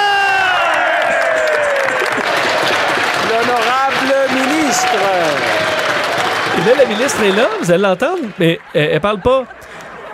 Tout, le monde est crampé, mais elle est capable de reprendre leur sérieux. Le président de la Chambre qui a passé la parole avait déjà commencé à rire passablement lui Oui, tout le monde a perdu son sérieux. Et là, j'hésite, Mario, entre, soit trouver ça sympathique ou me dire, ben là... Euh, on peut-tu le réentendre, son libéral? Là? Son libéral, on peut le réentendre. Personne personne à l'intérieur de ce gouvernement n'a posé de gestes pour éviter la perte de 11,9 millions de dollars. C'est un nouveau scandale! En ça rime scandale. Est-ce qu'il existe un vaccin contre l'incompétence libérale? Est-ce que c'est trop? C'est drôle, là, mais ben est-ce que ça a fait avancer le Canada? Là, je vais t'expliquer quelque chose que j'ai compris un jour de la politique. Quand tu obtiens de la part des de tes collègues et des observateurs, des analystes, le, le, colibet ou l'observation que tu es un coloré député. Oui. Ça te donne des autorisations. C'est qu'il y a comme des affaires qui passeraient pas pour d'autres, mais C'est le coloré des Si t'es petites coloré, euh, Si t'es coloré, euh, tu- ça fait partie de ta couleur. Ah, Ça, c'est disons, l'avantage que ça te donne d'être coloré. Mais quand t'es coloré, tu seras pas premier ministre non plus. Je comprends. Il y a, une un autre limite. côté. Il y a- ça te donne un plancher, ça te met sur du solide pour faire des petites niaiseries, puis ça te donne un plancher, mais ça te met aussi un plafond à ce que tu peux atteindre comme poste en étant pris au sérieux. noté. merci Vincent, merci à vous à la maison d'avoir été là. Rendez-vous demain, 15h30. Cube Radio.